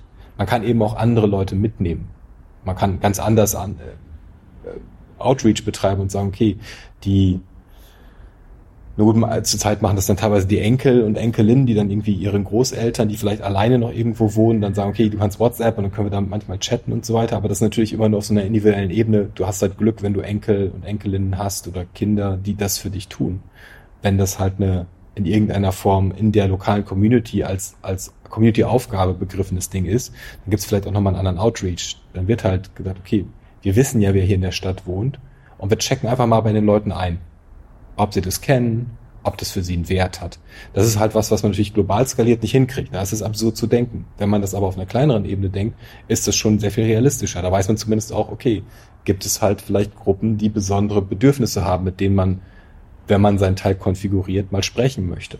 Gibt es Gruppen, die man besonders schützen möchte? Gibt es Gruppen, die keinen Zugang haben aufgrund von Bildung, aufgrund von Zugang zu Ressourcen? Kann man denen vielleicht eben auch die, die materiellen Ressourcen bereitstellen, um überhaupt teilhaben zu können? Also man kann ja immer schon sagen, ja, yeah, alle können, alle können TikTok-Influencer und Stars werden. Und natürlich mittlerweile Handys sind so billig geworden, dass viele eins haben, aber es haben eben doch nicht alle eins oder Zugang zu verlässlichem Internet, weil WLAN nicht überall ist und der Vertrag zu teuer ist oder Vielleicht haben wir auch die Skills einfach nicht. Vielleicht können sie gerade WhatsApp bedienen und das war's. Oder gerade Facebook bedienen und das war's. Vielleicht ist, äh, ist an der Stelle auch einfach noch viel Arbeit notwendig, die man eben besser an der lokalen Ebene lösen kann und wo man auch besser miteinander sprechen kann. Es ist halt auch einfacher zu sagen, dieser, nennen wir es jetzt mal Pod, den irgendwie in irgendeiner Form eine Community, ob es jetzt, ich habe jetzt Stadt Berlin gesagt, man könnte natürlich auch sagen, ein Bezirk macht, oder wer auch immer, wenn es eine, wenn es eine Struktur gibt, wie man miteinander sprechen kann, ist es ja am Ende egal, wer es, wer es hostet kann man dafür dann zum Beispiel sowas wie, wie einen Benutzerinnenrat aufsetzen. Und das kann ich global sehr schlecht. Wen soll ich denn da jetzt wählen? Da stehen jetzt 100 Leute zur Wahl, alle aus Ländern, in denen ich noch nie war, mit denen ich nicht sprechen kann, weil die meine Sprache nicht sprechen. Was, was denn das für eine Wahl? Die hat über, oder habe ich jetzt aus jedem Land anhand der Bevölkerung anteilig irgendwie Leute? Dann habe ich ein Gremium mit mit 5000 Leuten. Das ist auch nicht beschlussfähig in irgendeiner sinnvollen Form. Das ist eher so ein Proforma-Ding. Auf einer kleineren Community-Ebene kann ich aber bestimmte Entscheidungen sehr viel einfacher treffen. Da kann ich sagen, okay, ich wähle Leute aus meinem Umfeld oder denen ich ernsthaft vertraue und die versuchen mir Gehör zu verschaffen. Und vielleicht auf der Ebene, die wählen dann vielleicht wieder Vertreter auf einer höheren Ebene. Die wählen. Also Dezentralität auch da einfach aufzunehmen als, ja, kann man schon an der Stelle machen, aber als politisches Konstrukt. Also es gibt ja bei diesen Begriff, den man in der, in der Schule mal durchkommen muss, diese Subsidiarität, zu sagen, na ja, man soll halt Entscheidungen da möglichst, möglichst weit unten treffen. Da, wo es die Leute betrifft, die das, die damit zu tun haben. Die können halt sagen, was sie brauchen und wollen. Und nicht bottom-down irgendwelche Entscheidungen so auf die Leute herunterregnen zu lassen, mit denen sie sich jetzt beschäftigen müssen. Und ich glaube, dass das als, als Ansatz für eine Demokratisierung von so zentralen Infrastrukturen des Digitalen, da ist natürlich diese ganze soziale Interaktionslogik ein ganz wichtiger Baustein davon, ähm, dass das ein, ein, ein Weg ist, Teilhabe von Menschen wirklich auch machbar zu machen. Weil ja, der andere Ansatz, wo man dann immer diese, diese globalen Visionen hat und immer von oben so auf der abstrakten Ebene, dann wird man eben genau diese Vielfalt nicht abbilden. Also auch egal, wie man sind, das muss ja gar nicht, wir alle haben immer Bias und natürlich kennen wir auch unsere Lebensrealität und die Lebensrealität der anderen immer viel weniger. Aber egal wie man ein Projekt zusammenbaut, man wird eben nicht, man wird nie alles abgedeckt haben. Wenn man es aber bottom-up eher bauen lässt und das auch als ein sehr, sehr klar als einen gemeinsamen konstruktiven Prozess der Menschheit sieht und begleitet und auch das Buy-in der Leute, natürlich kriegst du, natürlich macht El Salvador da unter seinem Diktator nicht mit. Das ist mir auch klar. Aber gut, man muss halt irgendwo anfangen. Das ist so ein bisschen wie das Argument, äh, äh, Nuclear Disarmament. Ja, gut, einer muss halt anfangen. Äh, wenn du nicht alle dazu kriegst, dann musst du vielleicht einfach sagen, ich höre jetzt auf damit. Das ist ja, man kann ja auch einfach alleine sagen, dann höre ich mit dem Scheiß erstmal auf und zeige, dass es auch geht. Das heißt, man könnte an der Stelle schon auch eine Alternative zu eben diesem bestehenden Modell, die ja auch nicht global entschieden wurden, sondern wo einfach, es halt gesagt, ja, macht halt, was ihr wollt im Internet und dann passt es schon. Dazu eine Alternative aufzubauen, ganz bewusst extrem politisch aufzubauen, extrem auf Mitbestimmung gesetzt, extrem darauf gesetzt, dass man eben nicht einem einem Fortschrittsglaube, so wenn man das machen kann, dann macht das auch einer, dann muss es auch gemacht werden, sondern ganz klar mit Community sprechen sagt, was, was, was wollt ihr? Warum macht ihr das eigentlich? Warum, warum haben wir Social Media? Und wenn die Antwort nicht mehr ist, um euch Werbung irgendwie in die Augen zu drücken, dann kommt wahrscheinlich auch was anderes raus. Und dann kommen auch andere Strukturen raus. Und das geht halt, glaube ich, nur über eine, über so eine lokale Verortung. Zwei Fragen, die sich da sofort anschließen. Also zum einen, wie ist die Schnittstelle dann zu denken zwischen dem Besonderen und dem Allgemeinen? Also innerhalb dessen, wie du das jetzt gerade gezeichnet hast. Und als zweite Frage dann, inwiefern die Rückbindung zum Lokalen dann nicht eigentlich zwingend in Widerstreit geraten muss zu dem Vorteil, den du ganz zu Beginn des Gesprächs benannt hattest, als du das Furry-Beispiel genommen hast. Weil die Furries sitzen eben nicht alle in Hintertupfingen in Bayern zusammen, sondern da sitzt einer hier, einer dort, eine dort, einer da. Und zwar sehr weit verteilt nicht lokal ähm, sozusagen ähm, zueinander zu bringen. Das ist ja sozusagen der Witz und der Benefit. Das hattest du ja richtigerweise ausgewiesen. Wenn man jetzt die Strukturen wiederum geografisch lokal rückbindet, dann kommt man ja eigentlich in eine Situation, in der eben die konservativ-christliche Community sagen wir jetzt mal, die eben ähm, nicht damit okay ist, ähm, dass Brüste irgendwie zu sehen sind auf einem Social Media ähm, Pick oder sowas, ja. Ähm, ob man das jetzt äh, teilt oder nicht, also gut findet oder nicht, dass die eben äh, quasi nicht die ähm, die Handlungsmacht haben zu sagen, okay, aber in unserer Instanz ist jetzt das Zeigen von Brüsten beim Stillen von Kindern eben nicht erlaubt, weil sie eben nicht lokal, obwohl bei den muss, muss ich mich jetzt eigentlich korrigieren, bei den christlichen Fundamentalisten könnte es durchaus sein, dass die alle lokal an einem Ort hocken, weil sie irgendwie eine Art von Sekte gegründet haben. Aber egal.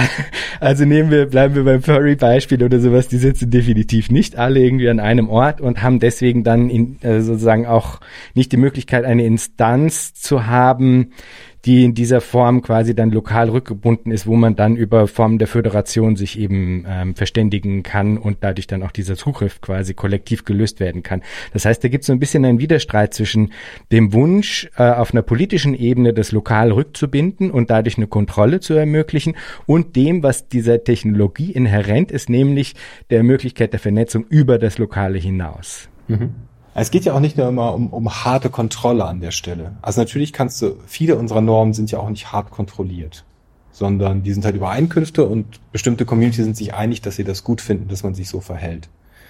Ähm, ohne jetzt zu sagen, dass es für, für alles grundsätzlich so funktioniert, aber zu sagen, naja, du hast einen Rechtsrahmen, auf den du dich auch verlässt, ja, in einer gewissen Art und Weise. Dass so, das ist wie, wie Dinge sind. Äh, keine Ahnung, ich habe ich habe bestimmte Menschenrechte, die werden auch von irgendwem enforced, wenn es wichtig ist. Also ich, man darf mich auf der Straße nie einfach überfallen und mich nicht beleidigen und so weiter. Und ich darf, ich kann jemanden anrufen, der sich um mich kümmert, wenn da was passiert.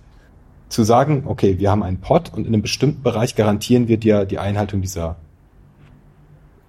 dieser Szenarien, heißt ja nicht, du darfst nur darin sein. Das ist ja so ein bisschen wie, ich will nicht sagen Kiddie Pool und der, der Erwachsenenpool, aber so ein bisschen auf diese, zumindest den Leuten die Möglichkeit, du kannst auch woanders hingehen oder, oder mit Leuten aus anderen Bereichen sprechen, die wird aber in der Form klar gemacht, was das bedeutet. So, okay, du verlässt jetzt gerade diesen Rechtsrahmen, ihr baut hier gerade gemeinsam einen neuen Rechts, einen neuen Raum auf, in dem ihr vielleicht miteinander aushandeln müsst, wie hier diese Regeln sind. Ähm, oder was, was hier gültig ist. Natürlich würde christliche FundamentalistInnen würden immer sagen, nee, wir müssen das halt hart kontrollieren, es darf nicht möglich sein. Aber wenn wir das aus einer wenn wir es mal als, als Utopie formulieren wollen, würde man sagen, naja, wir garantieren dir über die lokale Anbindung erstens Zugang und eine gewisse Sicherheit, um dich, gerade wenn du zum Beispiel noch, noch jünger bist und dich vielleicht noch nicht so erfahren bist, wir haben einen gewissen Schutzraum für dich.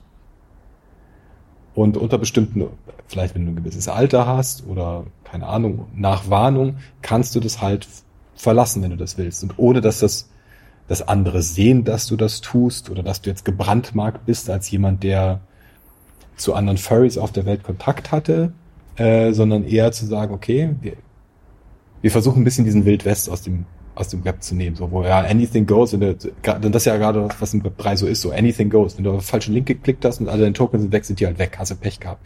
Da genau einen Gegenentwurf zu stellen, sagen, wir garantieren dir hier, wir garantieren dir Zugang und wir garantieren dir auch die Umsetzung der Rechte, auf, an die du gewohnt bist und die dir auch wichtig sind und deiner Werte, die dir auch wichtig sind.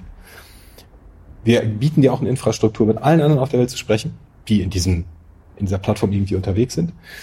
Ähm, wir geben dir aber auch Bescheid, was das bedeutet. Und das kann halt auch für dich halt sein, ich bin fein damit. Ich, mir macht das nix. Ich, ich will gar nicht gewarnt werden vor bestimmten Sachen. Das kann man dann vielleicht von mir aus einstellen, so, wir müssen jetzt nicht über UI-Feinheiten reden. Aber einfach Leuten bewusst zu machen, was passiert und nicht diese Illusion von, ja, wir sind ja alle das globale Dorf und alle sind gleich, alles funktioniert gleich Tut's aber ja gar nicht, weil wir leben ja an unterschiedlichen Orten. Das hat ja Materi also die materielle Welt hat ja auch auf unser Erleben des Digitalen einen massiven Einfluss. Also wenn du wo wohnst, wo du halt nur Edge hast, dann fühlst du das Internet ganz anders, als wenn du in einer Standleitung wohnst. Das ist einfach eine, eine, eine extrem unterschiedliche Wahrnehmung. Aber wir tun immer so, naja, wenn du am Internet bist, ist ja alles gleich. Ist es aber nicht. Und an der Stelle einfach die, die Regionalität und die, die, die, die, Behaftetheit zu Materialien, die das Internet auch immer hat, Also ist ja auch die, schon die, die Frage, wer ist im Internet eigentlich relevant, ist ja regional. Also es, deutsche YouTube-Influencer sind ja nirgendwo außer in Deutschland relevant. Die sprechen halt auf Deutsch irgendwelches Zeug. Äh, jetzt können wir sagen, die sind auf YouTube, die haben so und so Follower, kann man weltweit vergleichen. Das ist aber eine falsche, also das, das sagt nichts. Jemand, eine Million Follower in Deutschland sind was anderes als eine Million Follower in den USA. Sind noch was anderes als eine Million Follower in Südafrika. Ähm, von daher, wir haben da eigentlich eh schon diese lokalen Overlays auf diesen Plattformen, die existieren, die sind nur nie sichtbar oder, oder benutzbar oder auch man kann mit denen auch nichts tun, aber man kann sie ja sichtbar machen. Man kann sagen, okay, diese Lokalität, die irgendwie an dir hängt, das ist, das ist keine, das ist kein Zwang, der dich klein halten soll. Das soll dein Sprungbrett sein, um dir zu erlauben, dich so zu öffnen oder so mit der Welt zu interagieren, wie sich das für dich gut anfühlt. Und es wird Leute geben, die auch jetzt so im Internet so mit allen Wassern gewaschen sind, die werden sagen, ja komm, let's go, wir machen alles. Und es wird aber vielleicht auch Leute geben, die sagen, okay, ich, ich taste mich da jetzt mal so rein. Ich bin bisher nur Facebook und meine drei Gruppen gewohnt mit meinen Enkeln und mit meinem, keine Ahnung, meinem Ortskreis und wie auch immer so. Das, das benutze ich und den Rest finde ich irgendwie auch so ein bisschen scary. Vielleicht kaufe ich bei Amazon noch mal was irgendwie. So, aber, aber ich beschäftige mich mit dem Internet nicht. Und jetzt zu sagen, ja, du musst keine Sorgen haben, du wirst nicht betrogen. So, wir, wir schaffen hier Möglichkeiten für dich, ähm, auch überhaupt zu erkunden, diese Vielfalt. Weil wenn man, natürlich, wenn wir selber uns, uns ein Internet zusammenbauen, dann sehen wir halt das Internet, was wir sehen. So, da, wenn ich so drüber nachdenke, mein Vater hat das Internet, was ich ihm zusammengestöpselt habe. So, ich habe ihm gesagt, hier, das ist jetzt dein Mail-Account, damit kannst du e-mailen, das ist dein Browser. Wenn das Internet kaputt ist, weiß ich, dass er aus Versehen das Icon vom Browser irgendwo hingeschoben hat, dass es nicht ja. mehr findet. Und so, das ist so die, die Realität da. Das muss aber nicht so sein. Also für mich ist, ist genau diese, diese lokale Beschränkung, die auf so einem Vertrauen und auf einem Bezug zu Menschen basiert, die kann eben sogar ein Enabler sein, zu sagen, guck, guck mal, das da ist, ist eine andere Community. Ähm, mein Vater kommt aus Franken. Ähm, der hat irgendwann mal, wohnt, wohnt ja in der norddeutschen Tiefebene, wo die ganzen Bauern wohnen und Plattdeutsch sprechen. Ähm, der hat irgendwann mal den Heimatverein dieses Dorfes, in dem er da wohnt, mit in seine Heimat genommen, ein paar davon. Zu so Weinfesten. Das gibt's halt in Norddeutschland nicht. Es ist der Kulturschock natürlich. Man ist immer noch in Deutschland, irgendwie der Kulturschock ist nicht riesig, aber es ist schon anders. Und das ist halt auch eine Möglichkeit, die diese lokale Anbindung einem erlauben kann. Halt diese Form von, von begleiteter Tour ins Digitale. Mit Leuten, die du kennst, denen du vertraust die du, denen du auch auf der Straße begegnest, die nicht anonyme, irgendjemand macht da irgendwas mit mir. On the Internet, no one knows you're a dog. Vielleicht ist es manchmal ganz gut zu wissen, ach, du, du bist ein Hund, ja, du kannst mich beschützen, dann gehen wir zusammen los. Also diese, diese Communities, die wir haben oder die einige äh, Menschen hoffentlich in ihrem Leben haben, die sind ja, die können ja bereichernd sein und eben helfen, genau Vielfalt zu erkunden. Die Tatsache, dass man dass die Nachbarn eben aus, aus Ländern kommen, in denen man noch nie war. Und dann laden die einen zum Essen ein und, und man kommt übers Essen ins Gespräch, wie, wie die aufgewachsen sind. Und überhaupt diese Form von Erfahrung. Das ist ja was, wo man jetzt gerade auch nicht hingesteuert wird. Wenn ich mir jetzt auf Facebook Account klicke, da werden mir sieben Leute vorgeschlagen, wenn ich zur Schule gegangen bin. Mit denen habe ich heute null gemeinsame Realität so. Ich lebe da nicht, wo die leben. Ich habe auch gar keinen Bauernhof so. Ähm, das würde mir aber vorgestellt, das wäre dann so eine Welt. Dann könnte ich versuchen, mir noch so ein paar andere Bubbles, aber natürlich ist man so super eng eingeschnitten und das beschränkt einen ja auch selber, weil man eben, weil es viel schwerer ist, neue Dinge zu erkunden und neue Dinge wahrzunehmen. Und niemand gibt halt einfach zufällig, guckt halt, was ist der größte Suchbegriff bei YouPorn gerade, ich suche da auch mal nach und guck mal, was passiert. Das würde man nicht tun. Aber zu sehen, okay, hier gibt es eine Person, der ich vertraue und der zeigt mir einfach mal andere Teile. Und er wird natürlich jetzt nicht mit irgendwie wildem Furry-Porn als erstes kommen, aber zumindest zeigt mir mal Dinge, mit, die ich bisher nie gesehen hatte. Und äh, vielleicht finde ich die dann auch gar nicht toll, muss ich ja auch nicht. Aber ich, ich kann mir, ich kann das als sehr bereichernd wahrnehmen, diese, diese lokale Verankerung, gar nicht als, als Kontrolle im Sinne von, von Beschränkung, sondern eher, man fängt erst im Niedrigen an zu schwimmen, oder wie, wie sagt man immer, man, man muss erst krabbeln lernen und dann kann man gehen lernen und dann kann man rennen. Das ist so die Reihenfolge, die man gehen muss. Und ich glaube, diese lokale Verortung kann einem da eine ganze Menge entgegenkommen. Und ich meine das gar nicht nur im Sinne von Technikkompetenz. Ich meine es auch im Sinne von einfach sich Erfahrungen öffnen, die man sonst vielleicht nicht gemacht hätte, weil man sagt, das interessiert mich doch nicht. Was interessieren mich südamerikanische äh, Tänze. Finde ich blöd. Aber vielleicht, vielleicht muss man in Kontakt kommen und denken, eigentlich ist das doch ganz cool, was da passiert. Oder irgendwas, was daneben passiert, zufällig ist geil. Vielleicht findet man das Tanzen doof, aber die Mucke ist super. Also diese, diese Form von, von der Exploration der, der globalen Menschheit in der Art, wie sie ist. Ich meine, warum reisen wir irgendwo hin? Wir könnten uns ja auch einfach ein Bildband irgendwo angucken. Aber es ist was anderes, da zu sein und zu merken, dass der Vibe an einem anderen Ort anders ist, dass die Leute anders miteinander umgehen, dass Dinge anders funktionieren. Wenn du in, dass in bestimmten Ländern es normal ist, dass abends um 10 noch die Kids mit bei der Party rumrennen und, und in anderen Ländern ist das ganz unüblich. Einfach diese Unterschiedlichkeit zu erfahren, funktioniert im Internet häufig ja nicht so gut, weil wir diese genormten Sichten haben. Der Facebook-Account in Deutschland ist der Facebook-Account in den USA, ist der Facebook-Account in Südkorea, ist der Facebook-Account in Neuseeland. Aber zu sagen, nein, ich kann irgendwie ein bisschen erfahren, wie unterschiedlich ihr denkt. Und ich muss das nicht übernehmen, aber vielleicht ist ein interessanter Impuls drin. Ich könnte mir das äh, als, als, als großen Mehrwert vorstellen.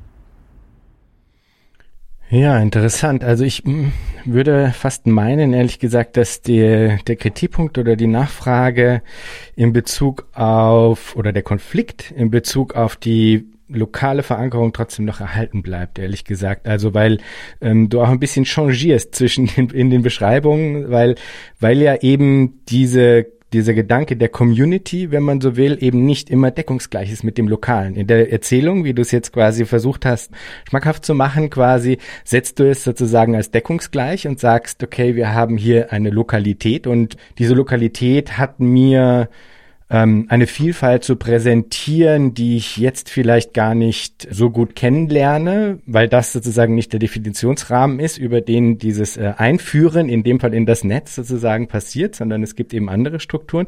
Und wenn ich das jetzt nicht falsch verstehe, dann ähm, sagst du ja, indem du für lokale Instanzen plädierst, erzeugt man auch eine Art von eben geschütztem Raum, wenn man so will, in den ich zunächst sozusagen eingeführt werde und über den ich dann perspektivisch auch hinausgehen kann, aber mit quasi einem Consent, wenn man so will, ja, so habe ich dich jetzt verstanden, ja.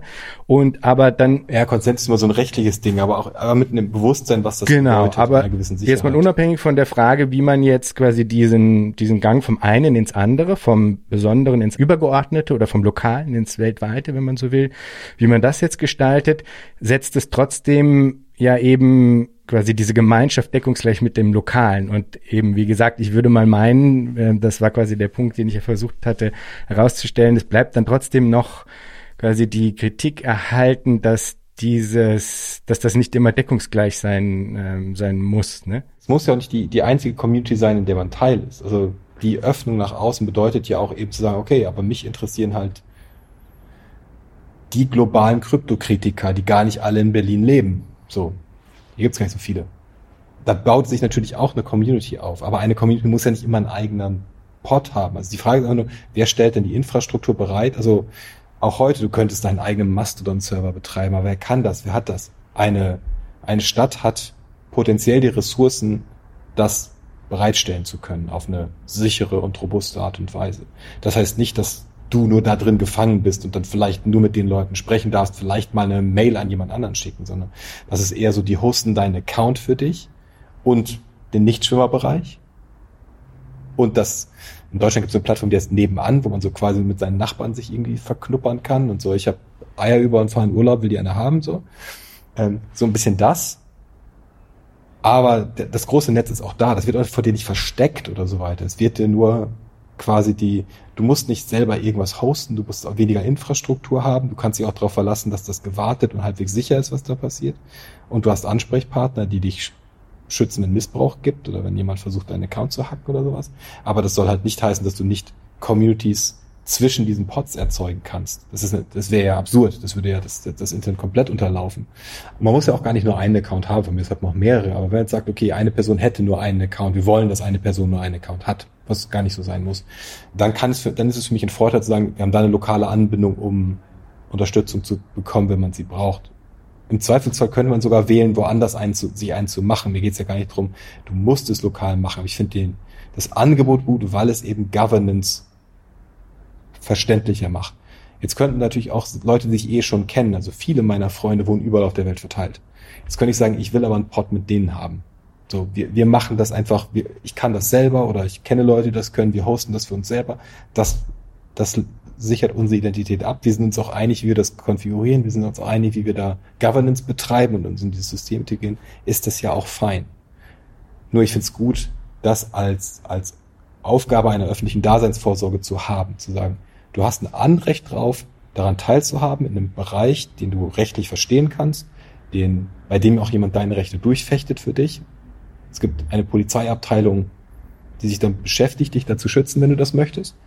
Ähm, das heißt nicht, dass das genauso wie du nicht darauf eingeschränkt bist, du musst das auch nicht benutzen, aber es ist ein Angebot an dich. Das soll jetzt auch kein, das ist jetzt deine rechtliche Identität sein und damit kannst du dich jetzt ausweisen. Das ist nicht der Punkt. Es geht mir nicht darum, jetzt Digitalisierungsprozesse der öffentlichen Verwaltung damit zu machen. Das ist nicht der Punkt ist, du musst, du, du sollst Zugang haben, ohne dass du, dass du entweder irgendeinem Nerd die wenn, wenn du jetzt gerade zu Mastodon gehst, ist jetzt ein verteilte Twitter-Alternative Open Source, dann kannst du halt zu mastodon.social gehen, das betreibt halt der Typ, der den, der das Projekt leitet. So, okay, kannst du sagen, den vertraue ich, weil der ist nett. Oder du gehst zu irgendeinem anderen Server. Keine Ahnung, wer die hostet, musst du denen halt vertrauen. Ich glaube, für sowas, wenn wir das so zu, wenn wir das begreifen als so eine essentielle Infrastruktur des Digitalen, dann ist, ist es potenziell attraktiv auch anzubieten, dass, und es muss, wie gesagt, gar nicht staatlich sein, aber dass in irgendeiner Form eine Community fundet, von mir aus durch Steuergelder, wie auch immer, wo du nicht, wenn du kein Geld hast, bist du nicht ausgeschlossen. Du hast einfach Recht darauf, deinen Account zu bekommen und der funktioniert gut und der funktioniert für alles, wenn du das möchtest. Du musst es nicht. Und es muss nicht dein einziger sein. Und ich glaube, das kann wertvoll sein. Und ich glaube, das erlaubt das, das Ausgestalten. Vielleicht werden natürlich bestimmte Pods werden, sagen wir, politisch oder in den, in den hierarchischen Entscheidungsprozessen vielleicht höher gewertet als andere. Also vielleicht gibt es da dann so eine Mechanik wie, okay, die, die in irgendeiner Form öffentlich abgesicherten oder so weiter haben vielleicht, sind in so Stimmenrechtsprozesse besser eingebunden als irgendjemand zieht irgendwo irgendwelche Pots hoch, weil dann hast du natürlich das Problem, ich erzeuge jetzt eine Million Pots, damit ich eine Million Stimmen in den höheren äh, Wertungsebenen habe. Aber äh, ich glaube, dass man an der Stelle sich dadurch gerade auch für diese Fragen von, von, von, von hierarchischer Governance sich eben gut auf bestehende Strukturen stützen kann. Und ich will nicht sagen, dass es, die EU hat auch extreme Demokratiedefizite, das ist uns auch allen klar, aber zu sagen, okay, man hat in Deutschland so, ich habe mein, in Berlin, ich habe einen Bezirk und dann habe ich die Stadt oder den, den, das Land quasi, das Land Berlin, ähm, dann habe ich die Bundesrepublik, dann habe ich Europa, das funktioniert, soll ja auf einer ähnlichen Ebene funktionieren. Es gibt so eine hierarchische ähm, Abbildung von, von Partizipation. Und so das parallel zu machen, sorgt, glaube ich, auch, also sorgt erstens dafür, dass wir wissen, wie es geht. Wir haben Erfahrung damit, wie man das tut, wie man solche Organisationen stemmt. Und es sorgt auch für ein gewisses Vertrauen, weil man es versteht. Das ist nicht an irgendjemand, da gibt es noch irgendein komisches mathematisches Voting-Verfahren und irgendwelche Keys und dann kommt am Ende was raus. Und nee, ich verstehe das. Ich habe halt die Leute gewählt, die sind hingegangen, die haben abgestimmt. Ich sehe das Ergebnis, die abgestimmt haben, das passiert da jetzt an der Stelle. Und wenn es mir nicht passt, dann kann ich mir immer noch einen, meinen Freunden einen anderen Pod bauen und dann benutze ich den halt als meine Hauptidentität und die andere benutze ich vielleicht nur für irgendwas anderes. Das, deshalb sehe ich das gar nicht als so beschränkend an, aber vielleicht habe ich es davor auch einfach nicht so besonders gut erklärt. Das, äh Nö, ich glaube, das Ding ist, dass also bei mir halt vor allem diese, dieser einhegende Charakter, das, was du als Nichtschwimmerbereich bezeichnest, das ist, glaube ich, das, wo es sich bei mir am, am ehesten stößt, ne, weil ich glaube, das ist kein Zufall, dass da bei mir dann sofort zum einen Android oder iOS ähm, Assoziationen aufkommen, ja, oder der Play Store, ja, also wo man sagt, ja, aber das liefert ja auch äh, sagen die Sicherheit, dass du einfach alles im, äh, jetzt installieren kannst und da da da da ja und klar, natürlich, das stimmt auf der einen Seite. Gleichzeitig erzeugt es natürlich eine extreme Macht, wenn ich quasi die oder der bin, die darüber entscheiden kann, was, sagen wir, nicht Schwimmerbereich ist und wie der ausgestaltet ist. Also die eine Assoziation geht in die Richtung, ja, und die andere Assoziation geht in Richtung Great Firewall von den Chinesen sozusagen, ja. Also, und das ist vielleicht kein Zufall, dass das halt beides aufpoppt, ne, ähm, wenn es um, um diese Frage geht, wie jetzt sowas wie dieser Nicht-Schwimmerbereich quasi gedacht werden kann oder was da vielleicht auch als Kritik ansetzt da ist auf jeden Fall, da ist auf jeden Fall eine große, große Gefahr in diesem ganzen Bereich, dass das in so eine patriarchale, okay, jetzt müssen wir den Leuten so auf die Finger klopfen, was sie da tun dürfen. Ähm, dafür ist halt diese, diese Idee der Governance und eben auch der, der, das Ganze eben nicht das sein, wir müssen das Internet jetzt einhegen durch diese Strategie. Das ist es nicht, sondern es geht darum, eigentlich den, den Zugang möglich zu machen. Eigentlich eher ein, in gewisser Weise ist es das Umkippen dieses Freiheitsbegriffs. Das Internet gerade ist so dieser negative Freiheitsbegriff, so du bist frei von Beschränkungen, kannst ja machen, was du willst. Und das ist aber ja exklusiv. Das bedeutet halt, du hast doch die Ressourcen, du hast die Ausbildung, du kannst es machen. Hin zu einem eher positiven Freiheitsbegriff. Wir enablen dich, um da so teilzuhaben, wie es, wie es, wie es für dich auch bereichernd sein kann. Und das ist wie nichts auf der Welt äh, risikofrei. Und das kann halt sich auch in eine negative Richtung entwickeln. Und da muss man auch immer wieder nachkorrigieren und sehen, ob das noch richtig funktioniert, ob es noch, noch den, den vorgezeichneten Idealen und Werten entspricht oder ob man sich da vielleicht auch mal zu weit in, in Richtung von, von, von Kontrolle, Restriktion oder, oder Bevormundung, wie auch immer man das sehen kann, ob man sich dahin bewegt hat, dann muss man natürlich zurückrudern und sonst sagen, okay, nein, wir, und genauso wie wir, wir ich habe mir vorhin schon mal erwähnt, so es gibt ja in, in Deutschland so den, den, den Bundesbeauftragten für Datenschutz und Informationsfreiheit. Das ist ja nicht nur ein Verbieter, so Datenschutz, ihr dürft nichts machen, sondern der soll sich eigentlich auch darum kümmern, nein, der Staat soll eigentlich viel Information freigeben. Er soll das, er soll Leuten dadurch Möglichkeiten aufmachen und das wäre halt so eine, so eine Rolle, die eben auch diese Plattformentwicklung, glaube ich, mitmachen müssen, sagen, ja, wir haben Werte, die dich hiermit verbinden und das ist nicht, das ist klein zu machen, sondern die Größe des Internets zugänglich zu machen für Menschen. Und das ist schwierig, natürlich. Das ist, äh, und kann, es kann auch sehr schnell hässlich werden. Aber wir sind ja Optimisten.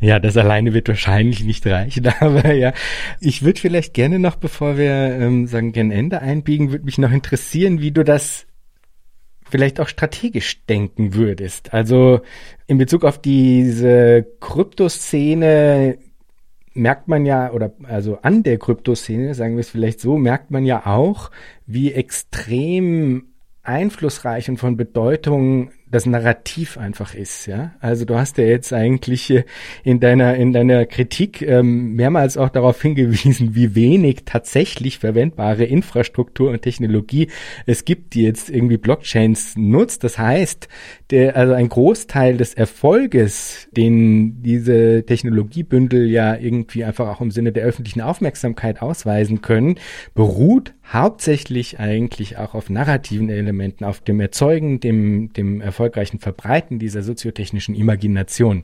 Jetzt würde mich interessieren in Bezug auf Alternativen, sozusagen, ja, was, was sind die, ähm, wirklich auch einfach mal mit einer strategischen Brille aufgesetzt, ja, was sind die, die Wege, mit denen man eben diese alternativen soziotechnischen Imaginationen erfolgreich popularisieren kann? eine meiner Hauptkritiker diesem ganzen Web 3 äh, ist ja auch häufig, dass es so, es ist ja immer so ein Zukunftsnarrativ. Jetzt ist das alles Shit, aber in einem Jahr ist es gut oder in anderthalb Jahren. Und ich erwähne jetzt zu Beginn mal äh, schon mal die Luditen. Und ähm, ein, ein Historiker hat mal sehr schön geschrieben, die Luditen waren die letzte Gruppe, die Technologie im Jetzt betrachtet hat.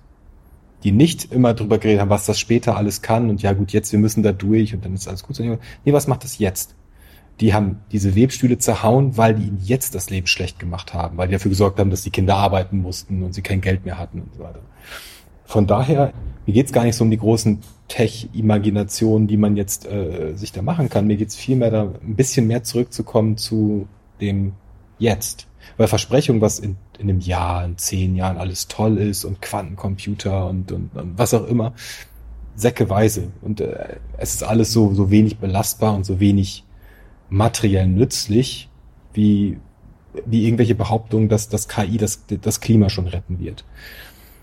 Für mich haben häufig diese, diese sehr zukunftsgerichteten Imaginationen so eine Funktion von Denialism. Man sieht das ganz stark, ähm, ich weiß nicht, wie es in anderen Ländern ist, man sieht es in Deutschland ganz stark im Bereich Climate Change. Wenn man da sich anguckt, was zum Beispiel die Regierungs, diese gelbe Regierungspartei, die, die Ferenc FDP, nicht Ferengi, man verwechselt die leicht, ähm, was die so sagen, dann ist das immer in der Zukunft so.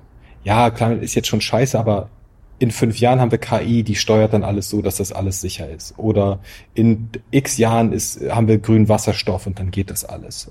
Und das ist halt eine Form, die erlaubt, sich nicht mit dem Jetzt zu beschäftigen. Das sieht man auch bei dieser gerade äh, in der Tech-Szene und bei den Startup-Leuten so beliebten äh, Long-Termism-Philosophie. Wir müssen nicht die die Leute jetzt retten, sondern wir müssen uns Gedanken machen, wie die Milliarden und zig Billionen Menschen, die in der Zukunft existieren könnten, wie deren Leben gut sein könnte. Das ist aber nicht meine Perspektive. Also ich will nicht sagen, dass mich die nicht interessieren so, aber wichtiger sind die Leute, die es jetzt gibt und die Probleme, die es jetzt gibt. Von daher geht es für mich viel mehr darum, gar nicht so im, im großen.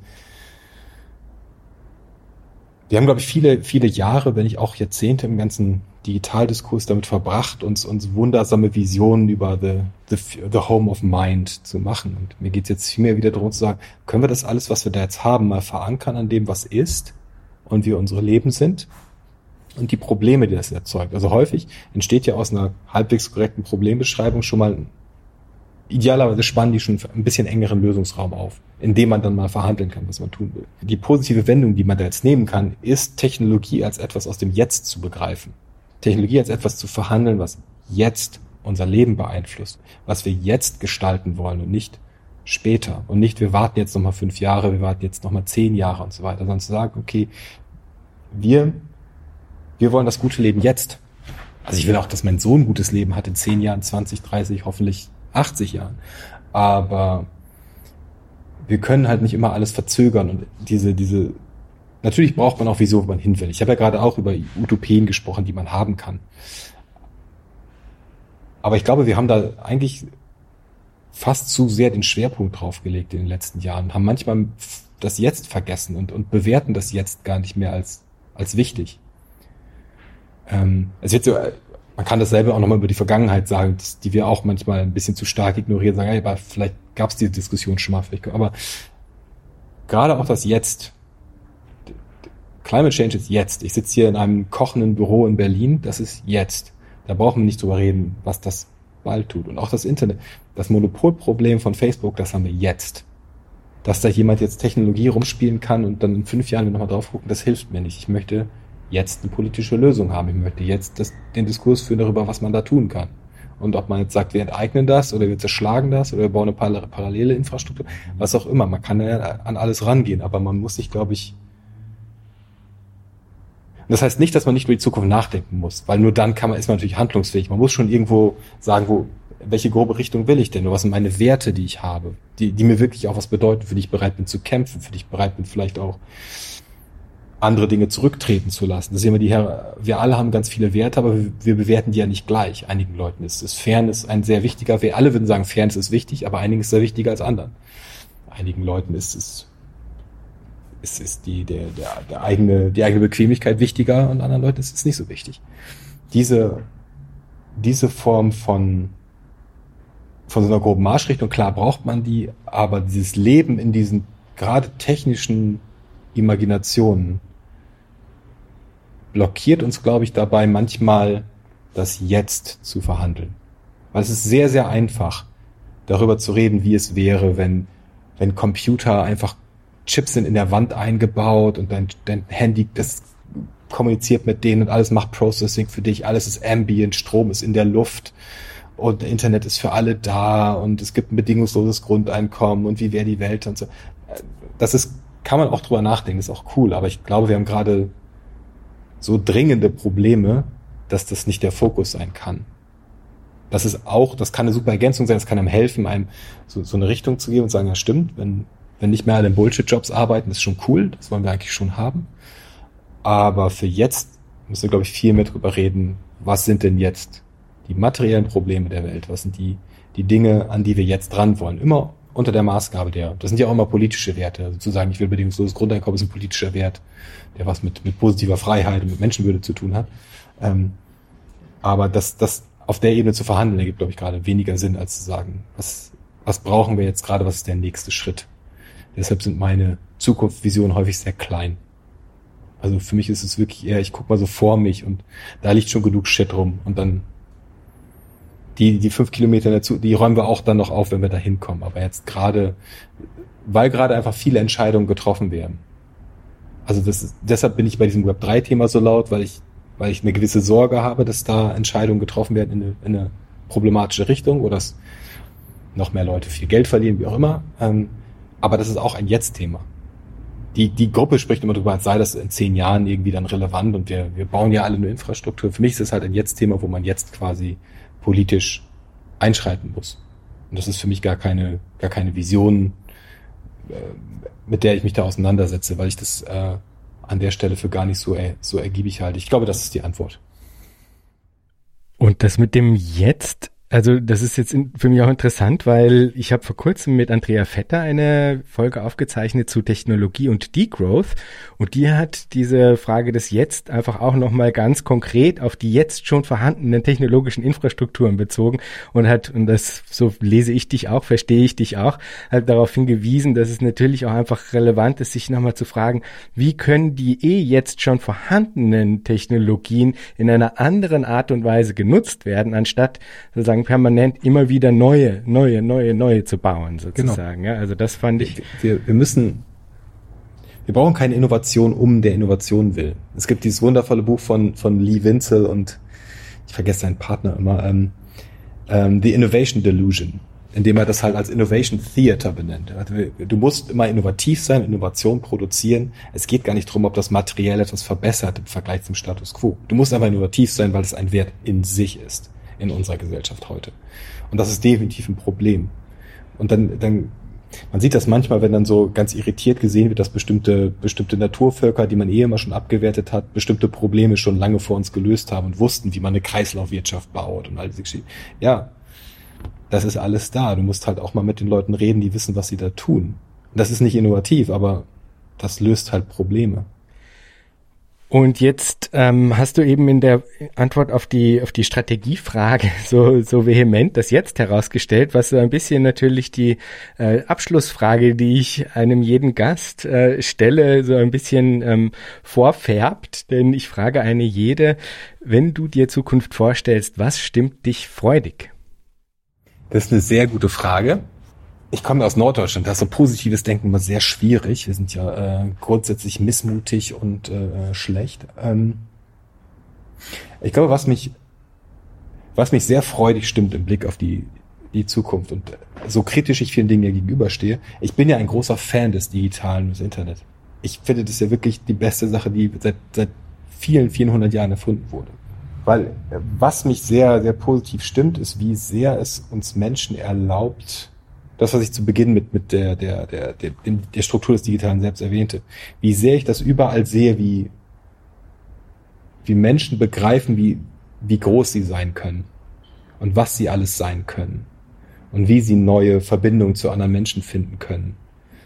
Und ich glaube, dass das dass bei allen Mengen, die es haben, die digitalen Infrastrukturen, die, die, die wir haben, da schon viel gemacht haben. Und ich glaube, dass, dass da noch viel, viel mehr passiert. Wenn ich sehe, wie sich wie sich Communities in, auf, auf TikTok, auf YouTube und, und sonst wo bilden und, und ein extrem offener, leider nicht immer, aber innerhalb dieser Communities häufig ein extrem offener und, und, und, und unterstützender äh, Prozess läuft, der in einer, in einer Welt, in der sonst ganz viel jeder gegen jeden und wir müssen uns jetzt, wir müssen alle Profit erwirtschaften und wir müssen alle die anderen übervorteilen, dass daneben aber Dinge passieren, wo wo Menschen die paar Kröten, die sie haben, noch irgendwelchen KünstlerInnen in den Hut werfen, weil sie einfach geil finden, dass die tolle Kunst für die Community machen und sich da einfach eine, eine Form von, das ist jetzt keine strukturierte Gegenbewegung gegen die Übel des Kapitalismus, aber sie zeigen das, sie zeigen das, was David Graeber mal sagte, so, du, man lebt nie in einer man lebt nie in einem vollen Kommunismus. Man lebt auch nie in einem vollen Kapitalismus. Wir leben aber die meiste Zeit eigentlich in sehr kommunistischen Welten. Unsere Familien sind eigentlich so. Unsere Freundschaften sind so. Ganz viele unserer sozialen Beziehungen funktionieren so. Nur plötzlich, sobald wir rausgehen und Geld verdienen müssen, dann ist alles so transaktional. Ich finde, dass sich das an vielen Stellen ganz stark wieder zeigt. Dass, dass das wieder entdeckt wird. Und ich meine das jetzt nicht nur aus so einer, es gibt eine politische Linke, die sich da vielleicht nochmal wieder formiert und die noch neue Ideen auskramt, sondern dass Leute ganz materiell in ihrem Alltag begreifen, dass die Welt nicht so sein muss. So, Mark Fischer sagt ja mal, äh, es ist nichts ist schwerer vorzustellen als das Ende des Kapitalismus. Und es ist schwer vorzustellen, aber Leute machen das schon. Und wir sehen, dass, dass da auch gerade dieses Community Building, was das Digitale uns erlaubt, ähm, ein wichtiger Schritt dahin ist, zu sagen, weißt du was, fuck all of this, dann machen wir halt unseren eigenen Shit hier für uns. Und zumindest in unserem kleinen Bereich muss das nicht so sein. Und mich, ich glaube, Leute werden da viele Dinge erfahren, die man früher, da gab es ein paar Leute, die sich dann mal in der Kommune zusammengefunden haben und die ein anderes Lebensmodell erfahren konnten in einem Aspekt ihres Lebens. Das war aber, das skalierte halt für nix. Und ich glaube, es ist für viele Leute heute sehr viel einfacher, Erfahrungen zu machen, jenseits von, du musst alle übervorteilen, du musst alle übertölpeln und es geht nur um Profit. Und ich mache das hoffnungsvoll, weil ich glaube, wenn man das erlebt, dann weiß man, dass die Welt besser sein könnte, als sie jetzt ist. Wunderbar, Tante, das war ja ein ganz ausgezeichnetes Schlusswort. Vielen Dank für dieses Gespräch. Ja, danke fürs Einladen, es hat mich sehr gefreut.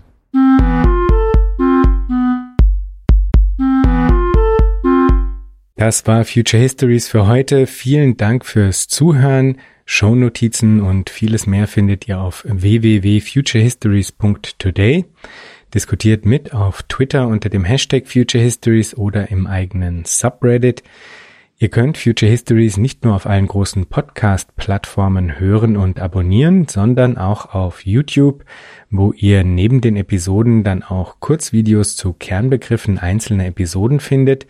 Schreibt mir gerne unter jan at futurehistories.today. Ich freue mich immer sehr über interessante Rückmeldungen und Hinweise. Wenn ihr Future Histories unterstützen wollt, dann könnt ihr das auf patreon.com-future histories oder auch via Spende auf unserer Homepage. Future Histories ist eine Produktion von Metalepsis, zu finden auf metalepsis.net. Bis zum nächsten Mal. Ich freue mich.